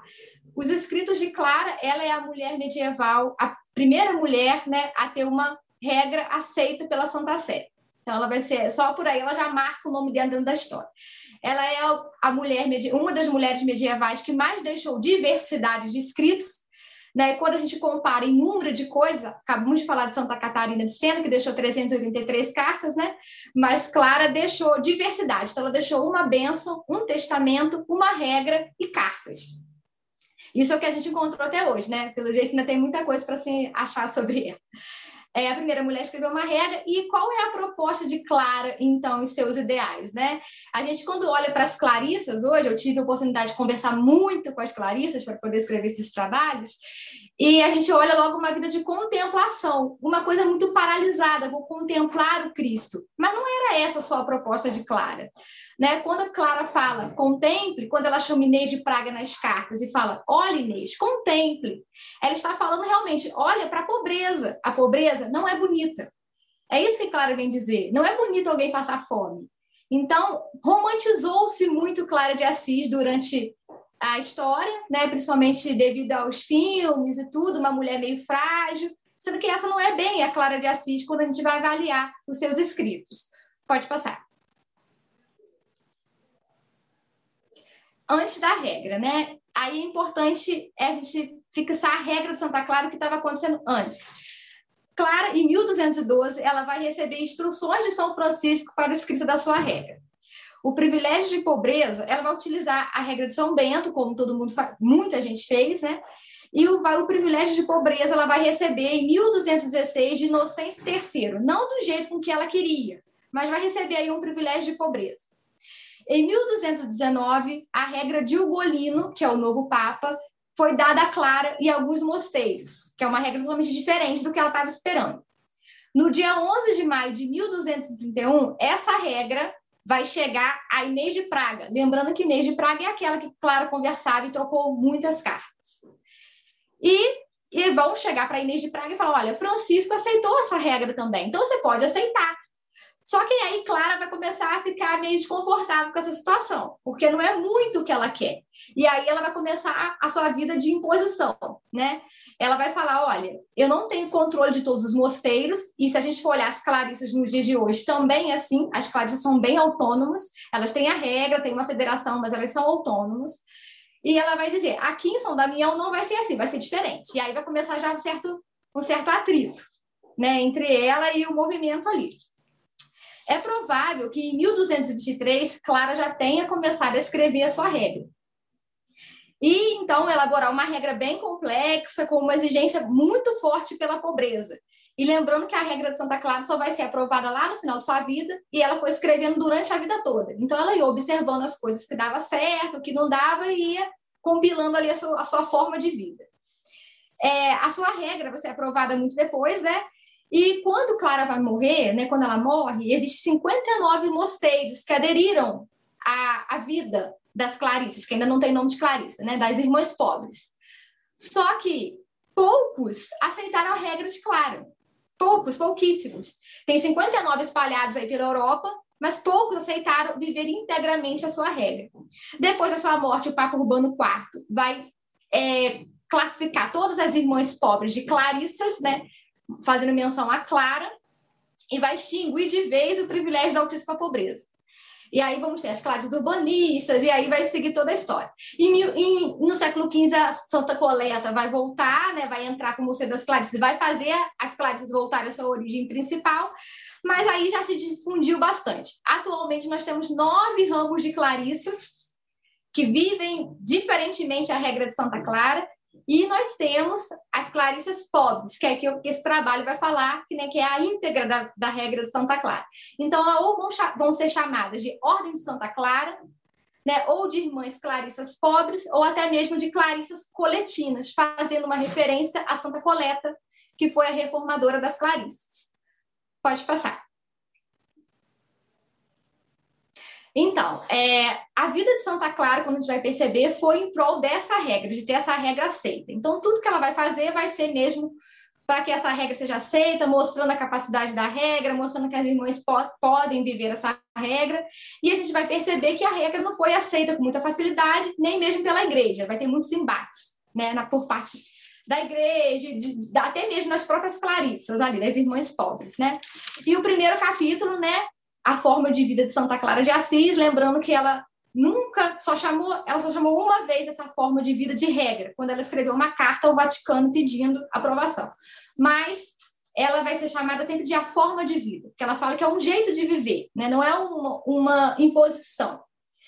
E aí a regra de Santa Clara realmente ela vai quebrar assim, muito das estruturas medievais do século XIII, porque ela vai trazer muitas inovações que antes eram inadmissíveis. Então ela vai realmente às vezes eu vou falar dessa regra, algumas pessoas falam, nossa, mas ela falava isso, às vezes com um pensamento ainda um pouco arcaico, né? Mas a gente tem que tentar pensar com a cabeça do século XIII. Então, para o século XIII foi realmente muita inovação. É, no capítulo 1, ela vai falar: observar o santo evangelho de Jesus, viver em obediência, sem nada de próprio e em castidade. E aí ela vai, né, Clara promete obediência ao Papa e à igreja. Eu estou resumindo, né, porque senão vai ficar, não vai dar para falar sobre tudo, porque a regra é grande. Pode passar. No capítulo 2, o, né, o título do capítulo é sobre as que quiserem aceitar esta vida e como deverão ser recebidas. Aí ela vai dizer que antes, quando alguém se apresenta no mosteiro, ó, eu quero ser uma Clarissa, a madre, a abadesa, ela deve pedir a opinião de todas as irmãs, antes de qualquer uma entrar. A madre não pode tomar nenhuma decisão sozinha. É, se todas concordarem, devem fazer perguntas sobre a fé católica. Então, todo mundo concordou, levou lá para o diretório, todas as irmãs concordaram, não, podemos receber. Então, fazer perguntas sobre a fé católica, sobre os mandamentos, o evangelho, o que ela pensa da vida cristã, quais são os objetivos dela estar ali, por que, que ela quer. Então, é um interrogatório, né? Se ela for idônea, né, então ela deve vender tudo aos pobres e se ela tiver dinheiro, doar. Ela não pode entrar no mosteiro com nada, o que difere já das regras anteriores. Porque antigamente, quando a mulher ia casar, ela tinha que dar um dote ao esposo. A feira também, ela tem que dar um dote ao esposo dela. Quem é o esposo dela? Jesus. Então, ela tem que dar um dote a Jesus. Nas Clarissas não é assim. ela entra sem nada, dá tudo, doa tudo, tudo que tiver. Se tiver uma roupa, ela tem que doar, ela não pode entrar com nada, nada pode estar no nome dela. Se ela não tiver nada para doar, não tem problema. Clara vai falar, basta né, a vontade de, de entrar para a nossa vida. É, depois de cortar os cabelos, vou fazer os votos, mas isso só se faz depois, quando vai fazer de noviça, né, quando vai sair de postulante para noviça. Depois de cortar os cabelos e dispostas as roupas seculares, dê-lhe três túnicas e um manto. Depois disso, não lhe seja permitido sair do mosteiro sem um motivo útil, razoável, manifesto e provável. Nenhuma receba o véu durante o tempo de provação. As irmãs podem ter aventais e roupas para fazer os serviços com mais comodidade. E a abadesa seja responsável por providenciar roupas adequadas às necessidades, lugares e regiões. Então, se a gente for procurar na internet as clarissas pelo mundo, a gente vai ver que muita coisa difere hábito, cor de hábito, o modo com que se veste o hábito, porque Clara pensou nisso, nessas diferentes regiões, diferentes localidades, diferentes tempos, como se como a madre deveria colocar essa questão. Então, esse é um, é um outro diferencial da regra de Santa Clara. É, ela sempre diz que as irmãs têm que, têm que ter um providenciar uma mestra, a abadesa deve providenciar uma mestra entre as irmãs, uma das mais discretas, para acompanhar as mais novas e preparar essa mulher para a vida religiosa dentro da ordem de Santa Clara que nessa época não, ainda não tinha esse nome Ordem de Santa Clara, mas dentro da vida das irmãs pobres. É, e pediu né, também né, que ninguém poderá morar conosco se não for uma de nós. Porque a gente. Ah, mas isso acontece? Não, pode acontecer, né? A gente pedir para morar no mosteiro, mas ninguém pode morar no mosteiro se não for uma delas. E vestir sempre com roupas vis, né? Pode passar. Sobre o ofício divino e o jejum, sobre a confissão e a comunhão. As que sabem cantar ou ler, façam. Quem não souber rezar, não precisa. Ela fala assim: então, se você não souber, se você não tiver o se você não tiver uma voz boa para cantar, se você não tiver, se você não souber ler, tudo bem, porque antigamente nas outras ordens deveria saber ler, né? Deveria ter, ser culta, né? Então ela fala: não, não, não precisa. Apenas aprenda a rezar um Pai Nosso, uma Ave Maria, para entrar naquela comunhão das irmãs. Jejuar o tempo todo, mas aquelas que por saúde não consigam, que comam. Quando em manifesta necessidade, as irmãs não, em manifesta necessidade, as irmãs não sejam obrigadas ao jejum corporal. Então, se a irmã está vendo que não está aguentando mais, que ela precisa comer, ela deve comer. Ela não deve se privar disso, né? Confessem 12 vezes ao ano, né? Isso ano passado, hoje em dia as irmãs confessam muito mais vezes. No locutório, que é onde as irmãs recebem as pessoas, tenham cuidado de não falar de outras coisas senão das que dizem respeito à salvação das almas. Porque o que acontece, né? Eu tive, como eu falei, né, muito contato com as Clarisas, e quando a gente chega no locutório, elas querem conversar, querem falar, né? Elas querem e aí ninguém vai, não vai falar só de salvação da alma, né? Elas querem conversar sobre outras coisas também. São humanas, gente, são mulheres, né? Como qualquer uma que está aqui fora, elas também são. Então, por isso que Santa Clara fez esses parentes aqui, mas você sabe é que é, né? Humano é humano e sempre vai ser. É, comungue em sete vezes, e para isso, a entrada do capelão seja permitida na clausura. Então, para dar comunhão às irmãs, o capelão pode entrar na clausura. E aí depois ela vai falar: entre sempre acompanhado, sempre fale com as irmãs em lugar aberto, para que nunca fique sozinho com nenhuma delas. Pode passar.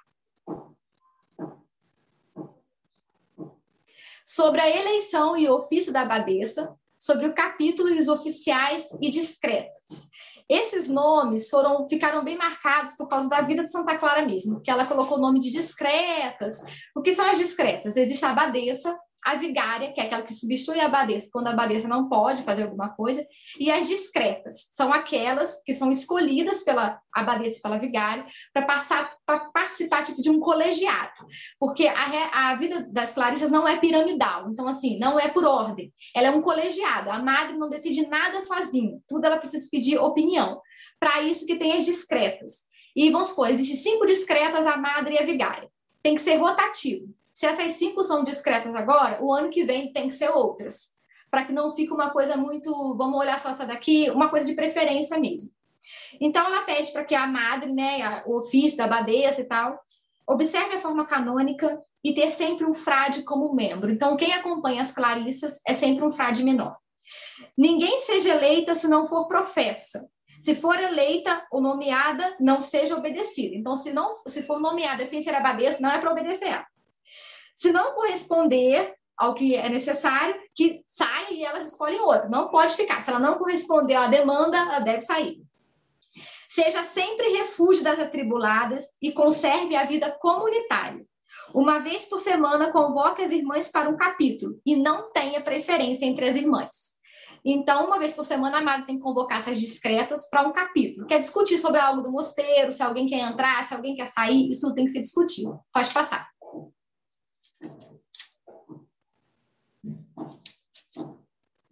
No silêncio, né, e nas completas, ela sempre pede o silêncio bem tenso ali, né, para que as irmãs com, façam esse silêncio diariamente. Só que ela sempre fala: se precisar falar, pode falar. E isso aí já foi um quebra de paradigmas, porque não se podia falar antes, né? As outras vozes não podem falar.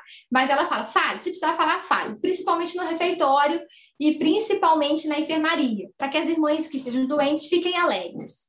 Pode passar.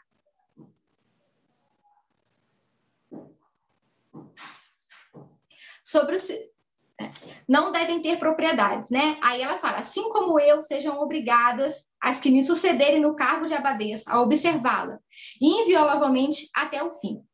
Então, não devem ter nada. Né? Ela fala que pode ter apenas terra, mas não, é, não pode ser trabalhada, é apenas para a construção do mosteiro. Pode passar. A quem o Senhor deu a graça de trabalhar, trabalhe com honestidade e devoção, afastando o ócio, que é o inimigo da alma. E a atividade seja dada pela abadesa na frente de todas as irmãs. Pode passar.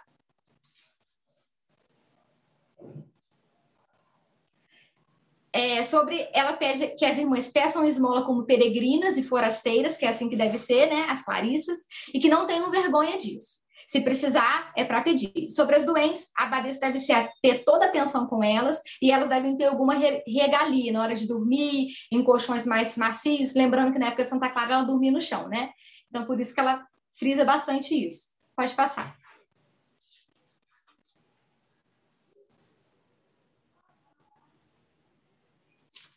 Pode passar é, ela pede que a irmã, né, que pecar, seja corrigida duas ou três vezes, e se ela não se emendar, que a madre tome outras, é, outras alternativas para diferente da culpa, né? Tem que, não é tudo igual, tem que vir pela culpa.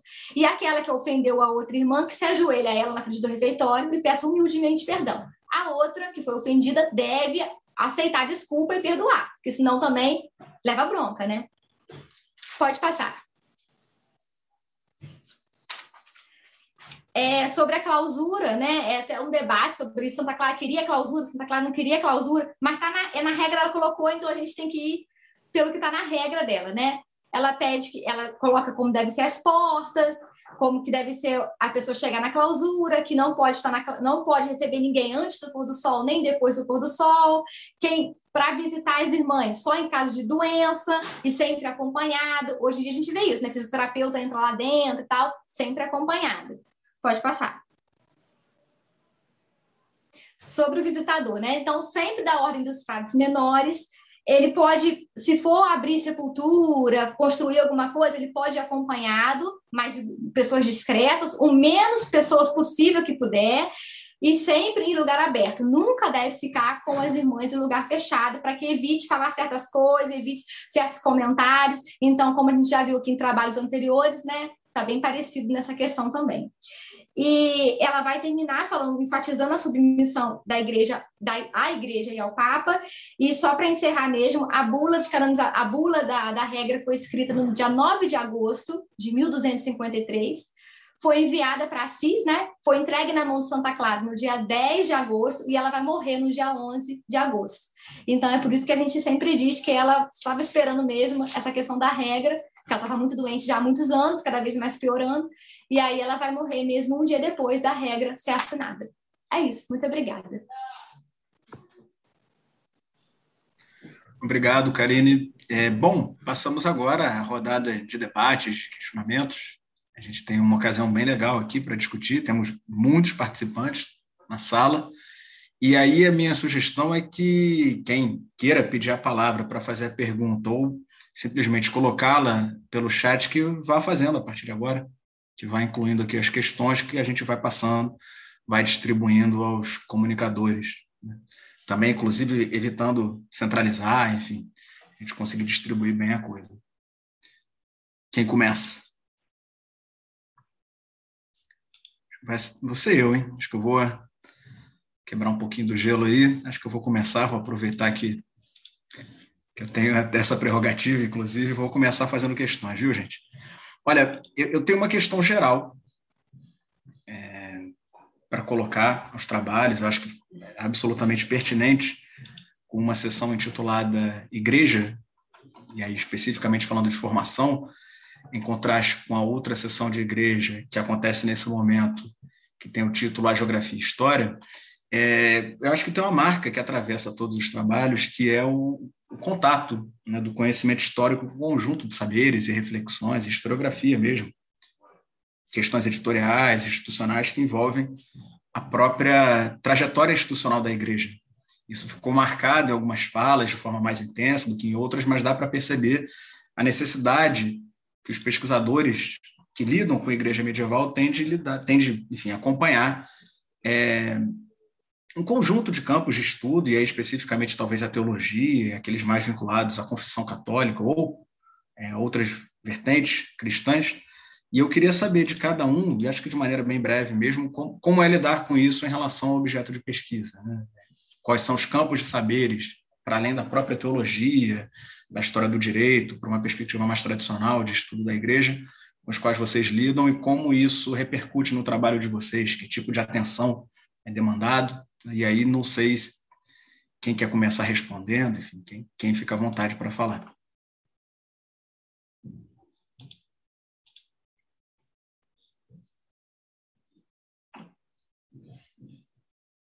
Ninguém?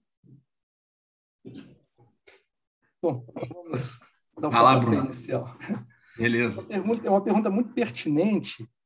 Agora a obra está pegando pesado aqui do lado. Eu peço desculpas pela, pelo ruído. Bem, cara. Mas, assim, é, eu acho muito pertinente a pergunta, porque a, a história ela, ela, ela tende a, a, se isolar às vezes, né? E, e, assim, sobretudo no campo do religioso, a, a tendência ela, ela, ou ela é maxima, maximalizar ou minimalizar tudo, né? Então, é, como compreender é, esses homens e mulheres do passado que, que de fato tinham isso como realidade de vida, talvez para nós hoje não seja, né? mas para aquele recorte é uma realidade de vida. Eles não estão é, imitando ou fantasiando, eles vivem aquilo na prática real. Então, assim, eu acho que o suporte das outras ciências humanas, é desde, desde a sociologia, a, a, a teologia e a filosofia, Acho que as ciências e religiões também podem entrar nesse campo, é fundamental.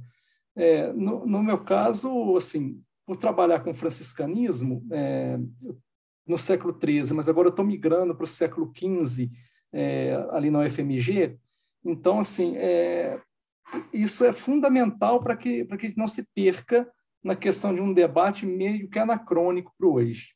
Então, trabalhar o político nisso, e eu acho que talvez o, o, Skinner tenha uma culpa muito grande, porque ele, ele tendeu a olhar é, o, século XV em diante como o momento do, do Estado laico e puramente é, desprovido do religioso. E, assim, lidar com essas culturas é, é trabalhar o, o religioso e, e, o, e o civil é, muito embrincados juntos, né?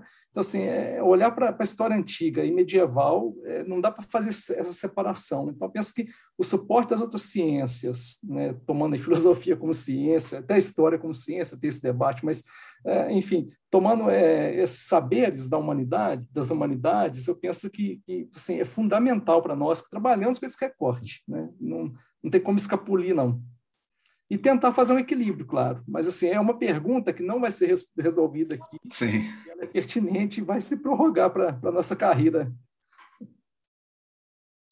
Obrigado, Bruno. Aqui a obra está bombando também, viu, gente? Eu peço desculpa antecipadamente. Eu dei uma sorte danada que até agora, enquanto eu falei, não rolou obra, mas tem, tem gente trabalhando literalmente atrás dessa parede aqui. Né? É, Vanessa, vai lá, Vanessa pediu a palavra. É, eu vou pedir desculpa também, caso dê para escutar, porque também tem, uma, tem um, um prédio sendo levantado aqui na minha janela, bem em frente. Então, tem bastante barulho também. É, então, é, é, realmente é uma pergunta bem pertinente. Quando eu é, fechei o meu tema, né, é, eu, eu, comecei assim, né, quando eu fui refinando o meu objeto de pesquisa, eu pensei nos debates teológicos até chegar ao tema da salvação. E até no processo de levantamento bibliográfico era muito complicado. Primeiro, porque os bispos com os quais eu trabalho, eles foram muito pouco trabalhados pela historiografia, né?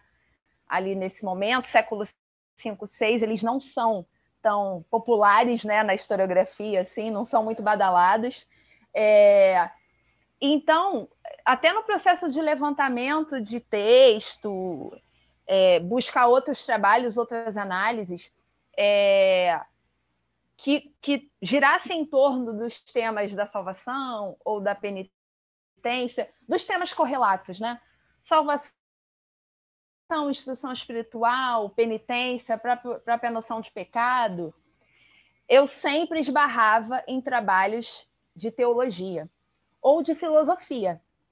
E o que eu percebo é que muitos deles é, não, não, me, não me beneficiariam muito, porque a minha perspectiva é pela história política, e eu percebo que a maioria das análises é, que eu peguei para olhar, né, principalmente da teologia e da filosofia, são análises muito herméticas.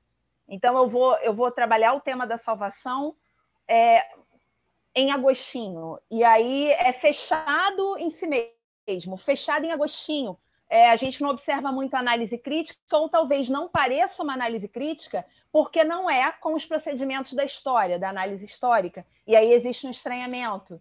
É, como eu estou muito mais interessada numa relação entre o texto e o contexto e as estratégias de construção, como você falou, da, da compilação, da editoração, da relação com outros documentos, é, eu, eu não tenho conseguido fazer muito essa ponte, esse diálogo com a teologia e a filosofia, como eu sinto é, a possibilidade, por exemplo, de dialogar com a sociologia. E talvez tenha a ver também com uma prática minha que é mais né, mais habitual que a gente tem no PEN, por exemplo, da UFRJ, de trabalhar com a sociologia. Então, talvez seja algo que eu tenha que superar, porque eu possa estar perdendo contribuições, inclusive. Ótimo, Vanessa, muito obrigado. É, Everton, vai lá, Everton. Bom, sobre pensar essa trajetória da igreja, né, com o auxílio de outras, outras ciências, outras disciplinas. No caso da minha pesquisa, é, no início, como no mestrado, trabalhei também em santidade, espiritualidade, então isso foi um pouco mais tranquilo o diálogo com a teologia. E no doutorado, essa proposta de pensar relações de poder, política no século XIV, tem uma aproximação maior com a filosofia, com a antropologia, foi um ponto que eu encontrei, tenho encontrado uma certa dificuldade. É, quando falamos de espiritualidade, de mística, do próprio santidade, a gente relaciona automaticamente pensa num viés também teológico é para pensar essa igreja. Agora, a partir do momento né, que pensei as relações de poder, como relacionar espiritualidade, mística e a influência política, o poder na Baixa Idade Média, então tive que buscar um auxílio aí na antropologia, na filosofia, e isso foi um ponto que me deixou um pouco inseguro, um pouco tenso. E foi justamente sobre esse ponto que a banca, no processo seletivo, tocou. Então, eu pensei até que não iria passar por causa da apreensão quando chegou nesse momento, né, de pensar o conceito de poder, as relações de poder. Então, isso para mim tem sido aí um desafio, né, pensar isso através do campo da antropologia, da política, da filosofia, né, como auxiliar, como essas disciplinas ou essas ciências podem nos auxiliar a pensar a igreja medieval. Perfeito, Everton. Muito obrigado. Natália e Karine querem comentar? É, Pode, pode quer falar primeiro, Karine? Não, pode ir. Eu ia seguir, obrigada. Eu ia, na verdade, complementar um pouco da fala da Vanessa, né? Porque a gente está ali dentro da mesma escola, do PEN da UFRJ, que é bastante sociológica, né? E talvez também fazendo uma meia-culpa junto com a Vanessa, né? Que a gente acaba não, não prestando muita atenção em trabalhos de teologia e filosofia. Eu até tentei descambar um pouco para teologia quando eu entrei no doutorado, não sei se o Paulo lembra, né? Eu estava com uma outra pesquisa, com uma proposta de comparação é, com, com, documentos da Índia, né? Uma coisa assim bem diferente do que eu estou fazendo agora. Então eu acabei caindo muito nessa coisa da teologia, da filosofia. Não sei se eu criei um ranço depois disso, porque foi bem difícil. Eu até acabei desistindo da pesquisa, deixando para outro momento, né? Mas é, pensando na sociologia, né? Eu acho que ela não chega nem a ser uma auxiliar para a gente, né? Eu não sei se a Vanessa vai concordar comigo, mas é, ela é praticamente 80% da pesquisa, né? Porque toda a problemática e a hipótese que eu venho desenvolvendo, assim como vários colegas do PEN da UFRJ, elas passam necessariamente pela, pelos conceitos teóricos. É, muitos trabalham com Bourdieu, né? Inclusive eu, a Vanessa também, né?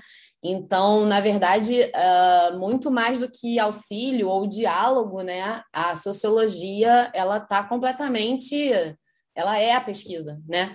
Quando, a gente, quando, eu, quando eu trabalho, por exemplo, quando eu falo, por exemplo, né, que o, o, o Cesário, nessa regra que ele escreve, né, ele está, de alguma forma, delimitando uma série de, de, de regras, né, de regulamentos para que essas mulheres sigam, ele está fazendo isso como porta-voz autorizado, né? Ele, ele pode fazer isso, ele tem lugar para fazer isso dentro do campo, né? Então, na verdade, os conceitos é, sociológicos eles estão ali, eles são o, o, pano total ali onde a gente coloca a análise, né? Então, nesse sentido, acho que a sociologia é a nossa melhor amiga, né? Obrigado, Natália. Karine, quer comentar?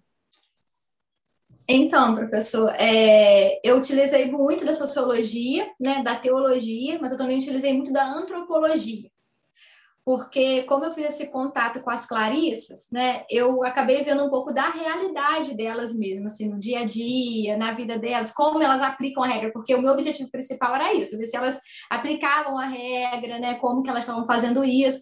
E aí depois eu conversei com a Ana Paula e eu vi que tinha dado tão certo, assim, da gente poder observar, porque é isso que, que o Mário falou aí, né, é, a gente pensa no século XIII vivendo essa regra, mas as Clarissas vivem isso hoje, praticamente integralmente. Então, você, aí eu fico assim, gente, tem coisas que a gente podia adaptar, né? Assim, né? Nunca falei isso para elas, que não é, não sou historiadora, não estou lá para falar como elas têm que viver ou não, né? Só estou ali fazendo uma pesquisa. E então é, eu comecei a ver isso, aí eu falei com a Ana Paula que tinha dado certo. Eu falei, será que nas outras ordens também acontece dessa maneira? E aí eu entrei em contato com as carmelitas através de Santa Teresa de Ávila. E aí as carmelitas também abraçaram, ah, vamos, pode vir conversar com a gente.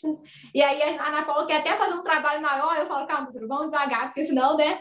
Mas aí deu para ver realmente como e a antropologia e a sociologia foram muito importantes desse, dentro desse processo para ver a mesma questão social, né? E esses dias a Ana Paula até me enviou um, um texto do Foucault, que eu jamais pensei que eu ia usar Foucault, dele falando da importância da espiritualidade, né? E, e, ele fala no texto só a espiritualidade muda alguém.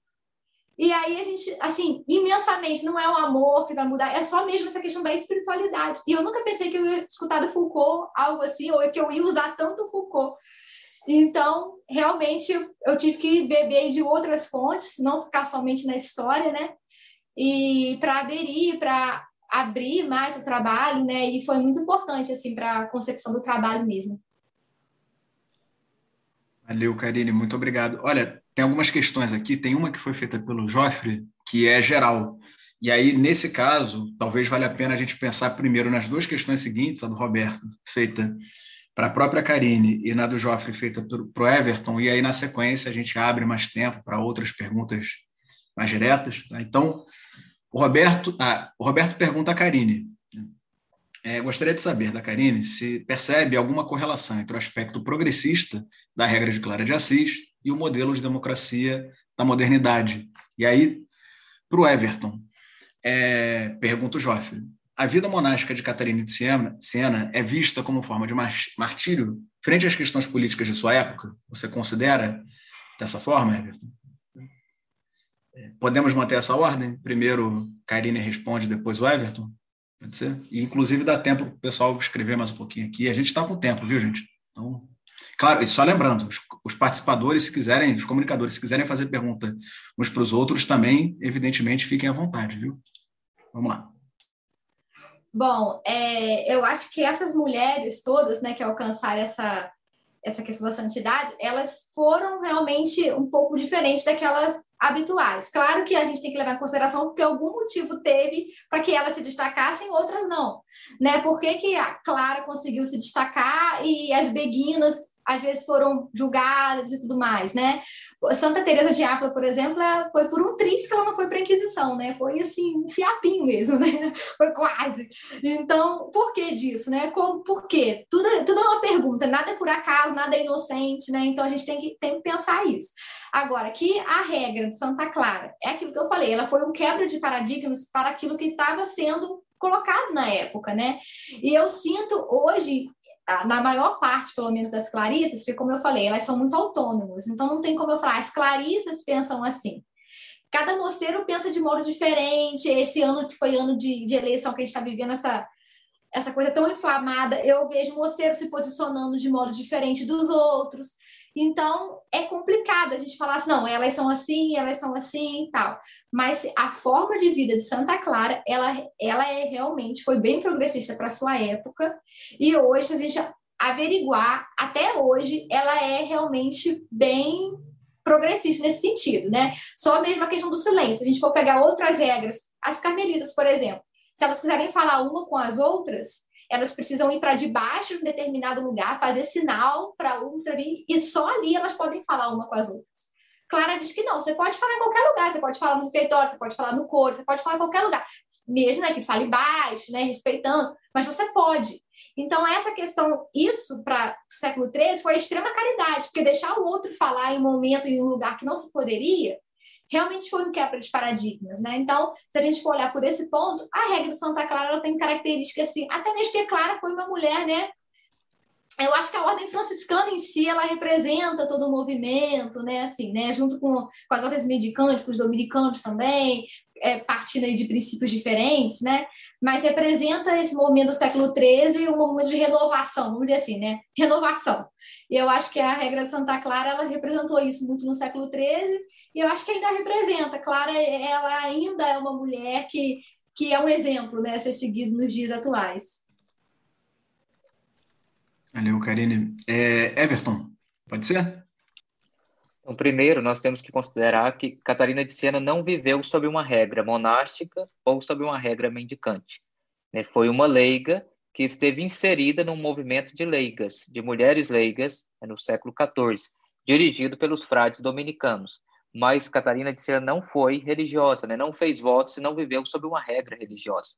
Então, esse que é um grande diferencial, que outras mulheres também do seu período ganharam destaque, né? não vivendo apenas né, sob uma regra, seja na vida monástica ou na vida mendicante, mas nas suas próprias casas, né? conjuntamente com a família, né? e a partir disso pensando no seu apostolado. Sobre a questão do martírio, eu penso que não, né? não podemos considerar Catarina de Siena mártir até mesmo se pensarmos o que é o conceito de mártir. Né? O mártir é aquele que derrama sangue, entrega a vida como testemunha de Jesus Cristo. Né? O próprio conceito de martírio é isso, o testemunho, aquele que dá testemunho de Cristo entregando a vida até o derramamento de sangue.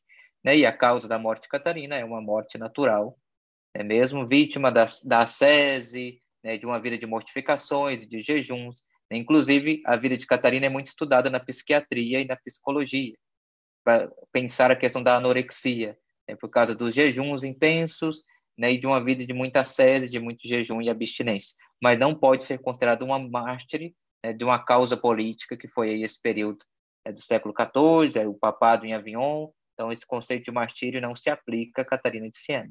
É, viveu uma vida de espiritualidade, mística, de ascese, mas não alcançou aí o martírio. E considerando, sim, que foi uma leiga, uma mulher leiga, participante de um movimento leigo, como outras mulheres de seu tempo, mas não viveu sob uma regra, não viveu a vida monástica e também não viveu aí sob nenhuma regra mendicante. Obrigado, Everton. Bom, temos mais duas perguntas aqui, as duas foram feitas pela, pela Natália. O, o Joffre, não esqueci a sua geral, não, viu? A gente volta a ela, acho que depois de passar mais um pouquinho por, pelos trabalhos individuais, a gente pode partir para a tua pergunta mais ampla. A Natália pergunta a Vanessa. É, eu queria saber da Vanessa como ela pensa em usar a história relacional para fazer a análise no trabalho dela. E pergunta a Karine. Gostaria de saber se há relevância para a análise dela o fato de a própria Clara não chamar o texto de regra. Além disso, e já vou emendar, acho que dá para a gente responder essas três numa, numa rodada. O Lucas Mariel pergunta é para a Natália e para a Karine. Quais as possíveis motivações que a regra de Cesário de Arle tenha menor flexibilidade com relação à administração e relação entre mulheres em comparação com a regra de Santa Clara? É, se vocês, é, é acho que essa pergunta está bem complexa, está bem amarrada aí, tá? Mas de qualquer forma dá tempo da gente da gente pensar nela. Pois bem, vamos lá. Pode ser nessa ordem: Vanessa, Karine e depois Natália e Karine. Então, Nath, é, quando eu penso na história relacional como ela foi proposta pelo, pelo Assunção, é, eu penso muito mais no aspecto conceitual, na ideia da história relacional como um grande guarda-chuva que abarca uh, uma série de práticas e abordagens relacionadas à comparação. Né? É, e por que, que nesse momento eu, eu, escolhi fazer isso? Porque eu acho que agora, se eu, se eu direcionar para qualquer corrente é, de, da história comparada muito específica, eu vou engessar muito a minha análise. Porque eu tenho muitos elementos. Eu tenho muitos atores, são três pelo menos, né? Isso porque minha orientadora limitou, né? Senão seria mais. Eu tenho três atores, eu tenho muitas cartas com muitos aspectos, é, com muitos debates e questões que atravessam essas cartas. É, então, eu, eu engessaria, eu acabaria deixando aspectos de lado no momento muito precoce da pesquisa. Então, eu estou entendendo conceitualmente que minha, o meu objeto é atravessado por uma série de relações, vou procurar organizar isso, é, estabelecendo a tipologia, de que modo aparece a instrução espiritual, com quais características em relação à instrução laica e eclesiástica, é, como isso se relaciona com os sacramentos, com alguns debates teológicos que são te centrais para a questão da salvação, como eu trouxe aqui do Pelágio do Agostinho. É, e talvez mais para frente o que caiba seja a história cruzada, pelo fato de eu ter muitos elementos que talvez seja proveitoso relacionar. É, mas agora, para as primeiras análises, é aquela coisa bem básica e manual de você fazer um, uma grande tabela para visualizar melhor as coisas, mas a ideia da história relacional é muito mais conceitual do que metodológica. Vanessa, obrigado. Karine? É, então, Natália, é, Santa Clara ela é tida como mulher muito inteligente, assim, observadora, né? Ela sabia usar as coisas certas no horário, nos momentos certos. Isso fica muito evidente nisso mesmo. Quando ela vai escrever o papado, ela chama de regra. Então, ela mostra toda a autoridade que tem, toda a autoridade que ela tem como fundadora, que ela se coloca assim também. Ela fala, para as irmãs, ela fala que o fundador é São Francisco, mas na hora de falar com o papado, é ela. Então, ela sabe colocar, se colocar ali, né? Então, toda vez que ela vai se dirigir ao papado, ela vai utilizar a palavra regra, mostrando para eles o quê? Isso aqui é uma regra, isso aqui é um documento. Né? Eu quero aprovação. Agora, quando ela se dirige às irmãs, é forma de vida. Porque ela não quer que para as irmãs tem esse peso da regra, né? Porque ela está ali fazendo uma coisa muito diferente. Então, para as irmãs é sempre a nossa forma de vida. E as Clarices falam assim até hoje, né? A nossa forma de vida, a forma que a nossa mãe Santa Clara deixou.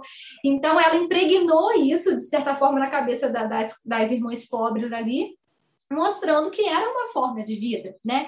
Só que tem coisas que ela faz que a gente, tipo assim, ela diz na regra, na forma de vida, né? Ela fala: não tenham preferências. Né? A abadesa não pode ter preferência, no caso, ela é abadesa. Só que quando ela vai escrever para Santa Inês de Praga, ela coloca assim: você é a minha preferida. Entre todas as outras, você é a que eu mais gosto. Então, isso causa um certo assim, mas ué, né? Mas aí a gente tem, começa a tentar entender por que, que ela fazia isso. E aí pode ser porque ela conseguia não mostrar para as outras. Uma vez eu até escutei uma moça falando assim: ah, ela nunca conheceu o Santo Inês de Praga, elas só conversavam por cartas. Aí a moça ainda falou assim: ah, por causa disso que ela é a preferida dela no convívio. Se tivesse conviver com ela ali, não ia ser, provavelmente, que ia ter os, os conflitos, né? Então, ela, então tem essas questões na, nas falas de Clara, né? Só que eu acho que ela fazia isso porque ela conseguia separar bem as coisas. Mas será que todas as abadesas conseguem separar bem? Será que todas as abadesas conseguem não ter preferências, né? E se a gente for folhear a regra de Santa Clara, a gente vai perceber que fica muito impregnado a importância da abadesa. Ela fala muito da abadesa, quase em todos os tópicos tem a abadesa. E a federação, que as clarissas têm uma federação, está tentando é, dissipar um pouco isso. Então, hoje em dia, a federação está tentando tomar conta mais dos mosteiros, tirando um pouco esse, esse poder, né? Vamos colocar assim, esse poder eclesiástico da abadesa dentro dos mosteiros. Mas a sua pergunta é isso. Então, ela, quando vai se dirigir ao papado ou alguém, alguma autoridade, é a regra. Agora, quando ela faz dirigir as irmãs, é a forma de vida. Então, para ela, está bem explícito na cabeça dela para onde é a regra e para onde é a forma de vida, né? Obrigado, Karine. Bom, temos essa pergunta dupla, feita pelo Lucas, tanto a Natália quanto a Karine, e aí talvez a Natália possa começar e a Karine emendar. É, adorei a, a sua fala, Karine. Realmente é muito interessante a gente perceber esse, esse limiar, né, de você falar com uma autoridade, você está falando para cima, você está falando para baixo, né, muito interessante. Enquanto é, sobre a pergunta do Lucas, na verdade, assim, eu não sei se a Karine quer se arriscar a responder, porque eu não sei se eu quero. Porque é uma pergunta muito difícil de explicar, porque é uma pesquisa por si só, né? Se a gente for pensar quais as possíveis motivações que a regra de cesário de Arley tem uma menor flexibilidade com relação à administração e relação entre as mulheres, em comparação com a de Santa Clara. Então, a gente já teria aí, né? Uma pesquisa comparativa, mas assim, me arriscando um pouco, tá, Lucas? Porque eu não tenho conhecimento da regra de Santa Clara, o conhecimento que eu tenho é muito assim de eventos, de quando falam sobre ela, né? Então não é uma regra que eu tenho assim bem bem estabelecida na minha cabeça, mas eu diria que muito possivelmente tem relação com as questões conjunturais dos períodos, né? Que são períodos completamente diferentes, né? São situações muito muito diferentes uma das outras, uma da outra, né? Então, no caso do Cesário, por exemplo, né, ele funda o mosteiro de São João de Arle dentro da cidade de Arle, porque o mosteiro já tinha sido destruído por conta das regras das regras, ó, das, das guerras, né? Então, é, existe ali uma preocupação, pelo menos teórica, em proteger essas monjas dentro daquele espaço, não proteger só espiritualmente, mas também fisicamente, né? Então, acho que tem uma série de questões aí para ter. É, não sei se é, eu estou indo no, na direção certa, mas foi o que eu entendi da pergunta, né? Menor flexibilidade em relação à administração. Então, assim, o, o Cesário, ele está, é, inclusive, ele manda uma carta para o Papa falando sobre a não ingerência sobre o mosteiro, porque ele tem uma preocupação com os bispos que vão vir depois dele, de não ter interferência é, dentro do mosteiro, né? Então, acho que todos esses elementos conjunturais é, têm a ver com o fato de ter uma menor flexibilidade aí, né, em relação a essa questão toda da clausura e tudo mais. Agora, para comparar com a da Santa Clara, Karine, vamos ver se a Karine se arrisca.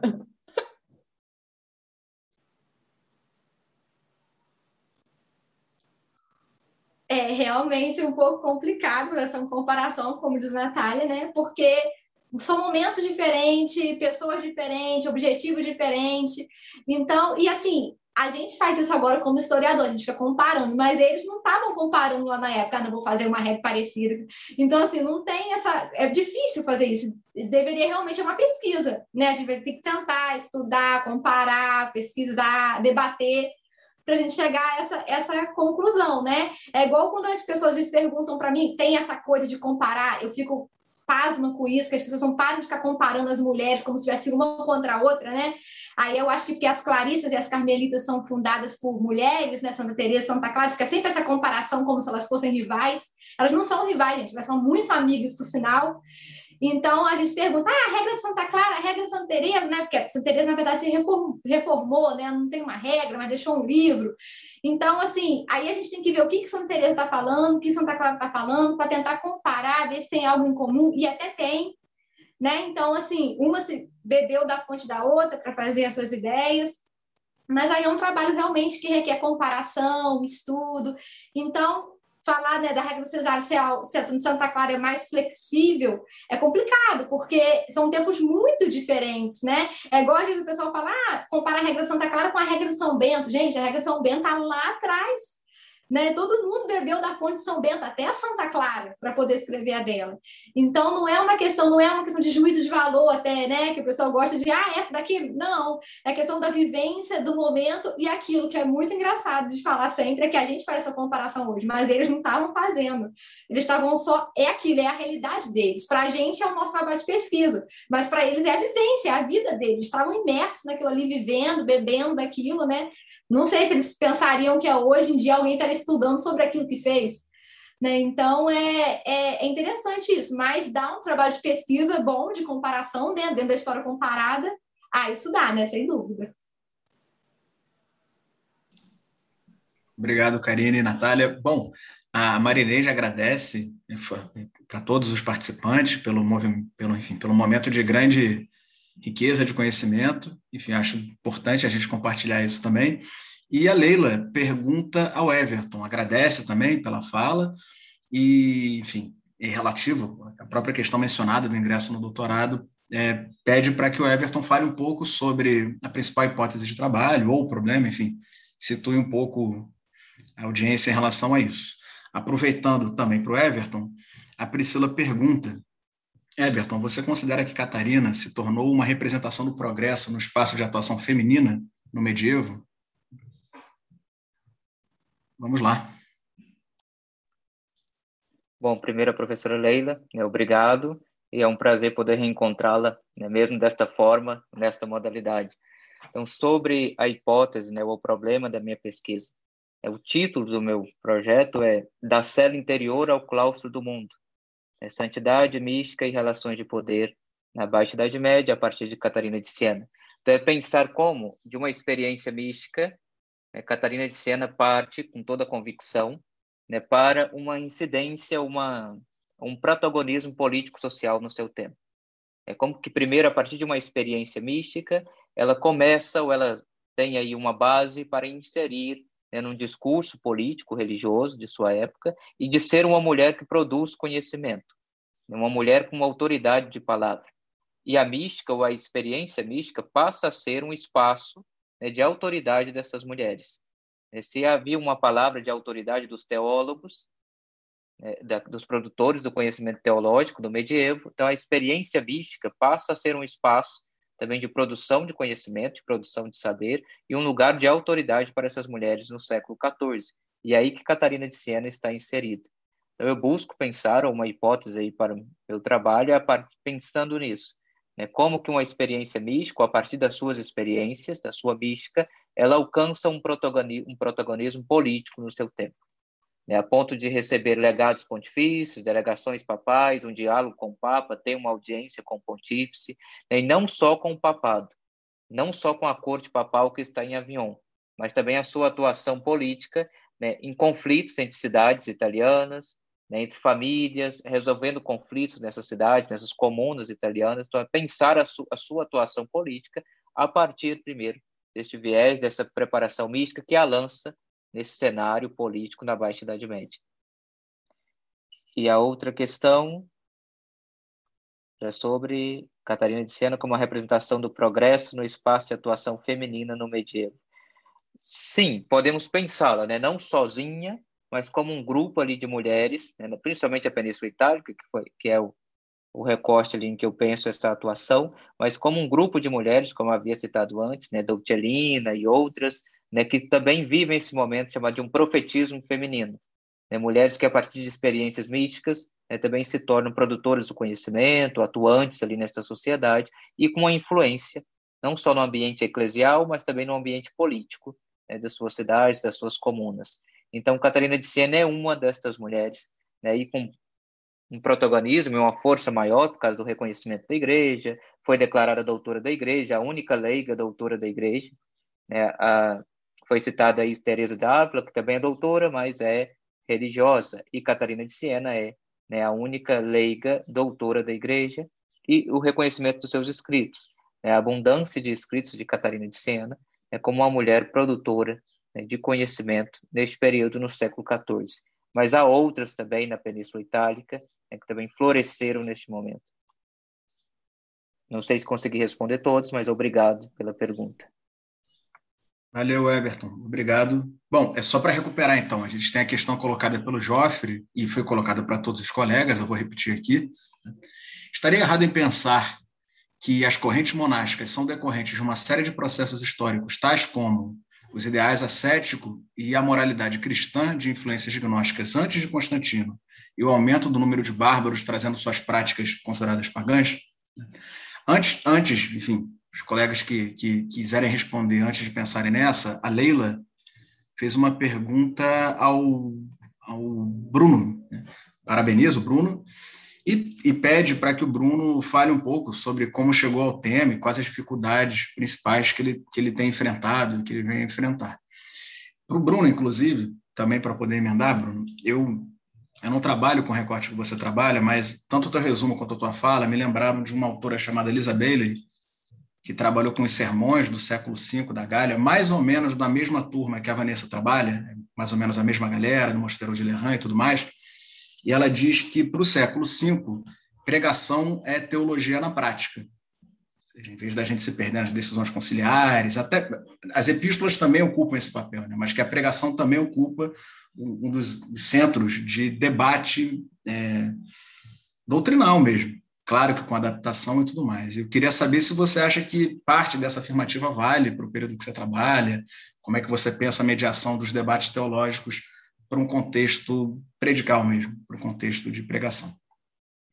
E acho que, bom, com isso, talvez com as duas do Bruno e essa reflexão mais coletiva proposta pelo Joffre, a gente possa começar a encerrar, né? O pessoal deve estar uma mesa longa, com muito debate, acho que a gente pode colocar esse corte se vocês estiverem de acordo. Vamos lá. Bom, é, já aproveito também para agradecer esse, esse espaço, né, que, que tem sido raro mesmo nos eventos virtuais, né, é tudo muito corrido na, na, na, nos ponteiros do relógio, né, então ter uma, uma riqueza dessa de pesquisas né, bem avançadas, como a mesa foi proposta, né, então agradeço a participação com, com, as meninas e com o colega Everton, né, que foi muito bom ver essas varia, variações, variedades da pesquisa, né.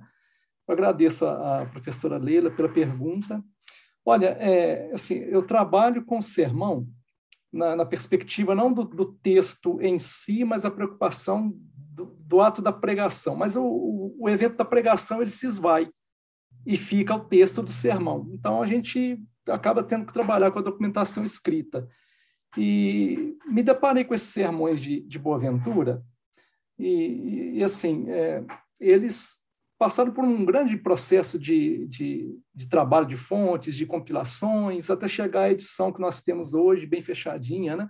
É, são sermões em, é, em latim, e Boaventura ele é um pregador, mas nunca se destacou por ser um pregador popular, ele pregou muito, mas sempre para para grandes classes é, intelectuais, é um, um grupo seleto, né?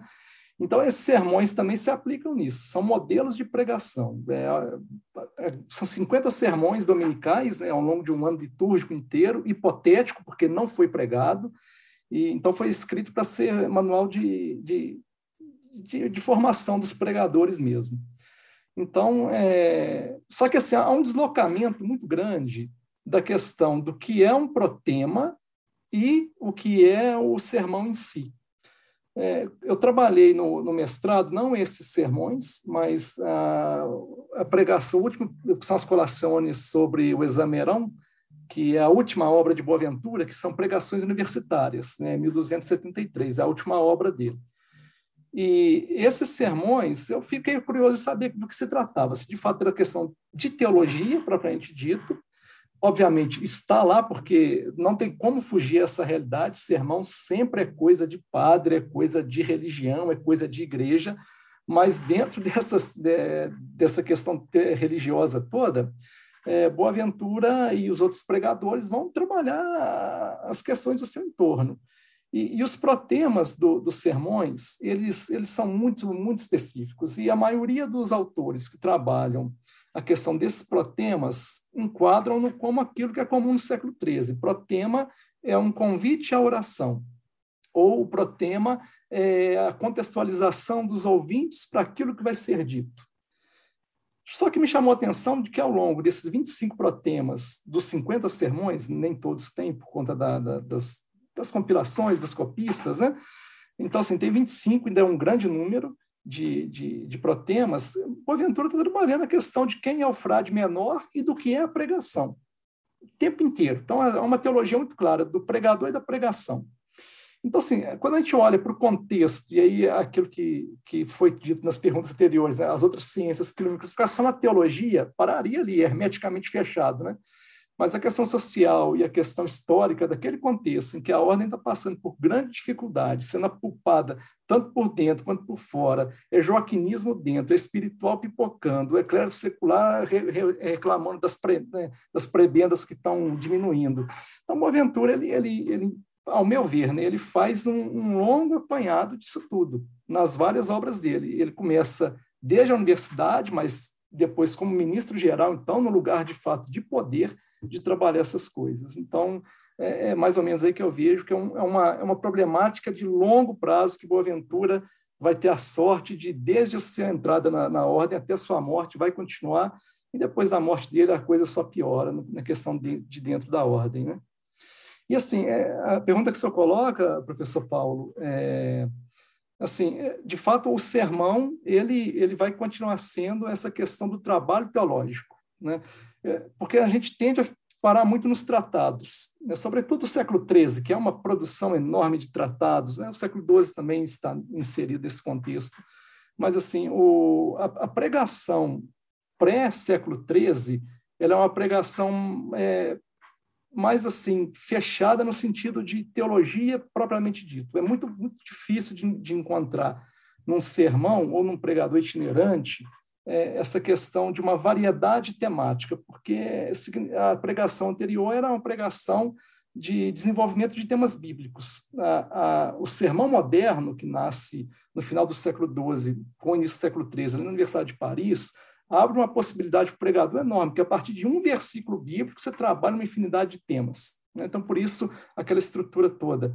Mas, assim, é óbvio que, que o sermão ele vai ser sempre essa, essa destilação de, de teologia para além dos tratados, é a forma como o povo simples vai encontrar o dogma. Não é, o povo não lê, o povo vai, vai escutar. E a partir da, da, das pinturas e afrescos também, é, vai, vai perceber a teologia colocada na cultura. Né? Então, acho que de fato, é aquilo que Agostinho Thompson coloca para o século XIII, sobretudo as, as comunas italianas, né, dizendo que, olha, a pregação, o sermão participa do sermão da cultura. A cultura é essa pregação porque são comunidades orais. Né? Então, sem me alongar mais, que já me alonguei, mais ou menos por isso, espero ter contemplado mais ou menos. Obrigado. Valeu, Bruno. Muito obrigado. E, e bom, para encerrar, temos a questão colocada pelo Joffre, colocada aos participantes, e aí, é, a respeito da, das possíveis influências né, do, do monasticismo, das decorrências. Vamos lá. Eu posso começar fazendo uma observação, então, sobre essa pergunta do Joffre? Obrigada Vai lá, pela pergunta. Acho que ela, ela acaba contemplando aqui uma série de falas das comunicações, né? É, quando a gente fala em correntes monásticas, né, é importante a gente pensar que, uh, por exemplo, né, eu vou usar aqui o meu caso da Karine, que eu acho que a gente falou mais diretamente de, de regras monásticas, né? Então, assim, a gente pensar no caso do, do mosteiro de São João de Arle, que é um mosteiro do século VI, né? E no caso das, das Clarissas, né, que a gente tem ali o século XIII e até hoje, né, é muito difícil a gente falar de correntes como uma, como uma referência assim muito estanque, né? Então, por exemplo, a regra do cesário ela vai ter bastante influência logo após a morte do cesário, né? É, outras regras femininas vão ser escritas com base nela. A própria regra do mosteiro é, de homens, escrita por cesário, tem por base a regra feminina, a regra feminina é anterior à masculina, né? Então, eu acho que a influ... quando a gente vai falar das influências, eu acho também que a gente tem que tomar muito esse cuidado que é o grande pecado do historiador, que é o anacronismo, né? De pensar é, para os períodos e para as situações, para os lugares, para os eventos que estão ali presentes, essas influências, né? No caso do Cesário de Arle, qual é a grande influência do Cesário de Arle? É Agostinho, é Tertuliano, né? São as escrituras. Essas são as influências que estão presentes no texto, né? Quando a gente pega o texto, a gente tem ali o, as regras do Mosteiro de Lerran, a gente tem ali os o, é, esses que eu falei, né? Agostinho, é, Tertuliano, Ambrósio, né? São esse, essas são as influências diretas, né? Se a gente for falar, por exemplo, das práticas pagãs, né? No texto da regra, eu não vou entrar em méritos de outros textos Cesário, né? Porque nos sermões, por exemplo, a gente vai ter outras questões né, ali presentes. Mas no texto da regra, a gente não percebe uma influência desse, nesse sentido, né?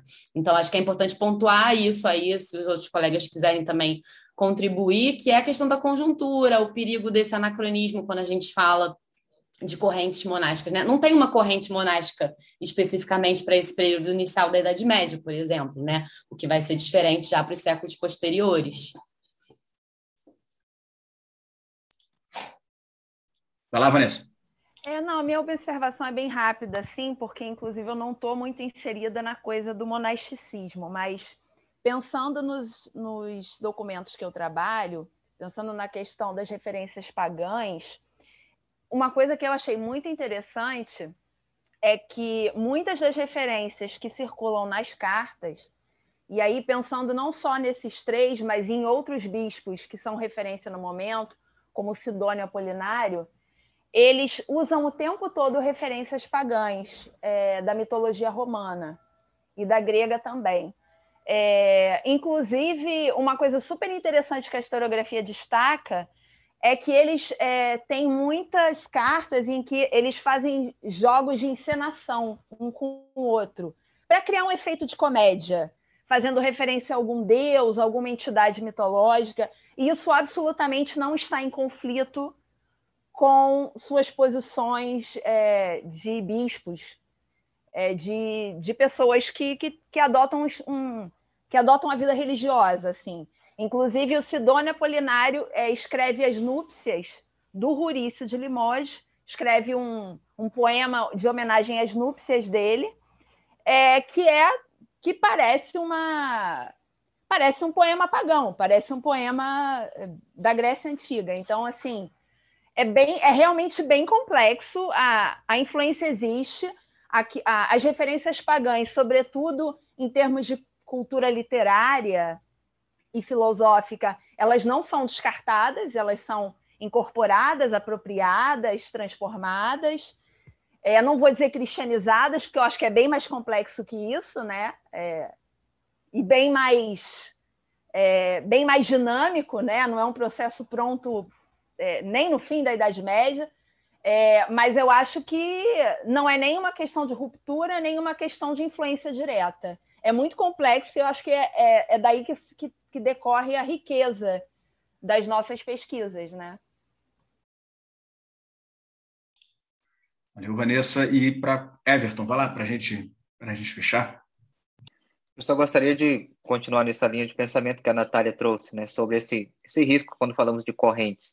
Se pensarmos mesmo ah, o monasticismo na Península Ibérica, né, ali nós não temos, até a chegada da regra beneditina, um processo de benetinização ali daqueles mosteiros, nós temos várias experiências monásticas. Mosteiros familiares, mosteiros mistos, mosteiros que não adotam uma regra única, né, mas com um conjunto ali de, de regras que ele formula a sua própria regra. Então, esse foi um tema que eu trabalhei mais no mestrado, agora distanciei um pouco, mas nós temos ali uma, várias experiências monásticas desse período. Então, o que a Natália trouxe né, é bem válido para pensar isso, porque por vezes nós pensamos em correntes monásticas enquadradas, beneditinos, depois o que vem posterior, Cister, Ou então, pensar um pouco antes, a regra de Basílio, de Agostinho, e enquadramos isso, mas temos experiências monásticas diferentes. No caso da Península Ibérica, é uma riqueza para trabalhar com monasticismo, é com várias formas de mosteiros mistos, mosteiros de regras mistas, né, e como mosteiros familiares, que foi uma experiência ali desse período. Então, é, é uma é difícil enquadrarmos isso em uma corrente única monástica. Então, só para complementar um pouco.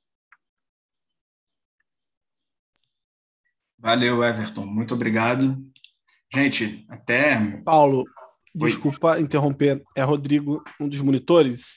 É, queria só falar 10 segundinhos, pode falar? Vamos lá, fica à vontade.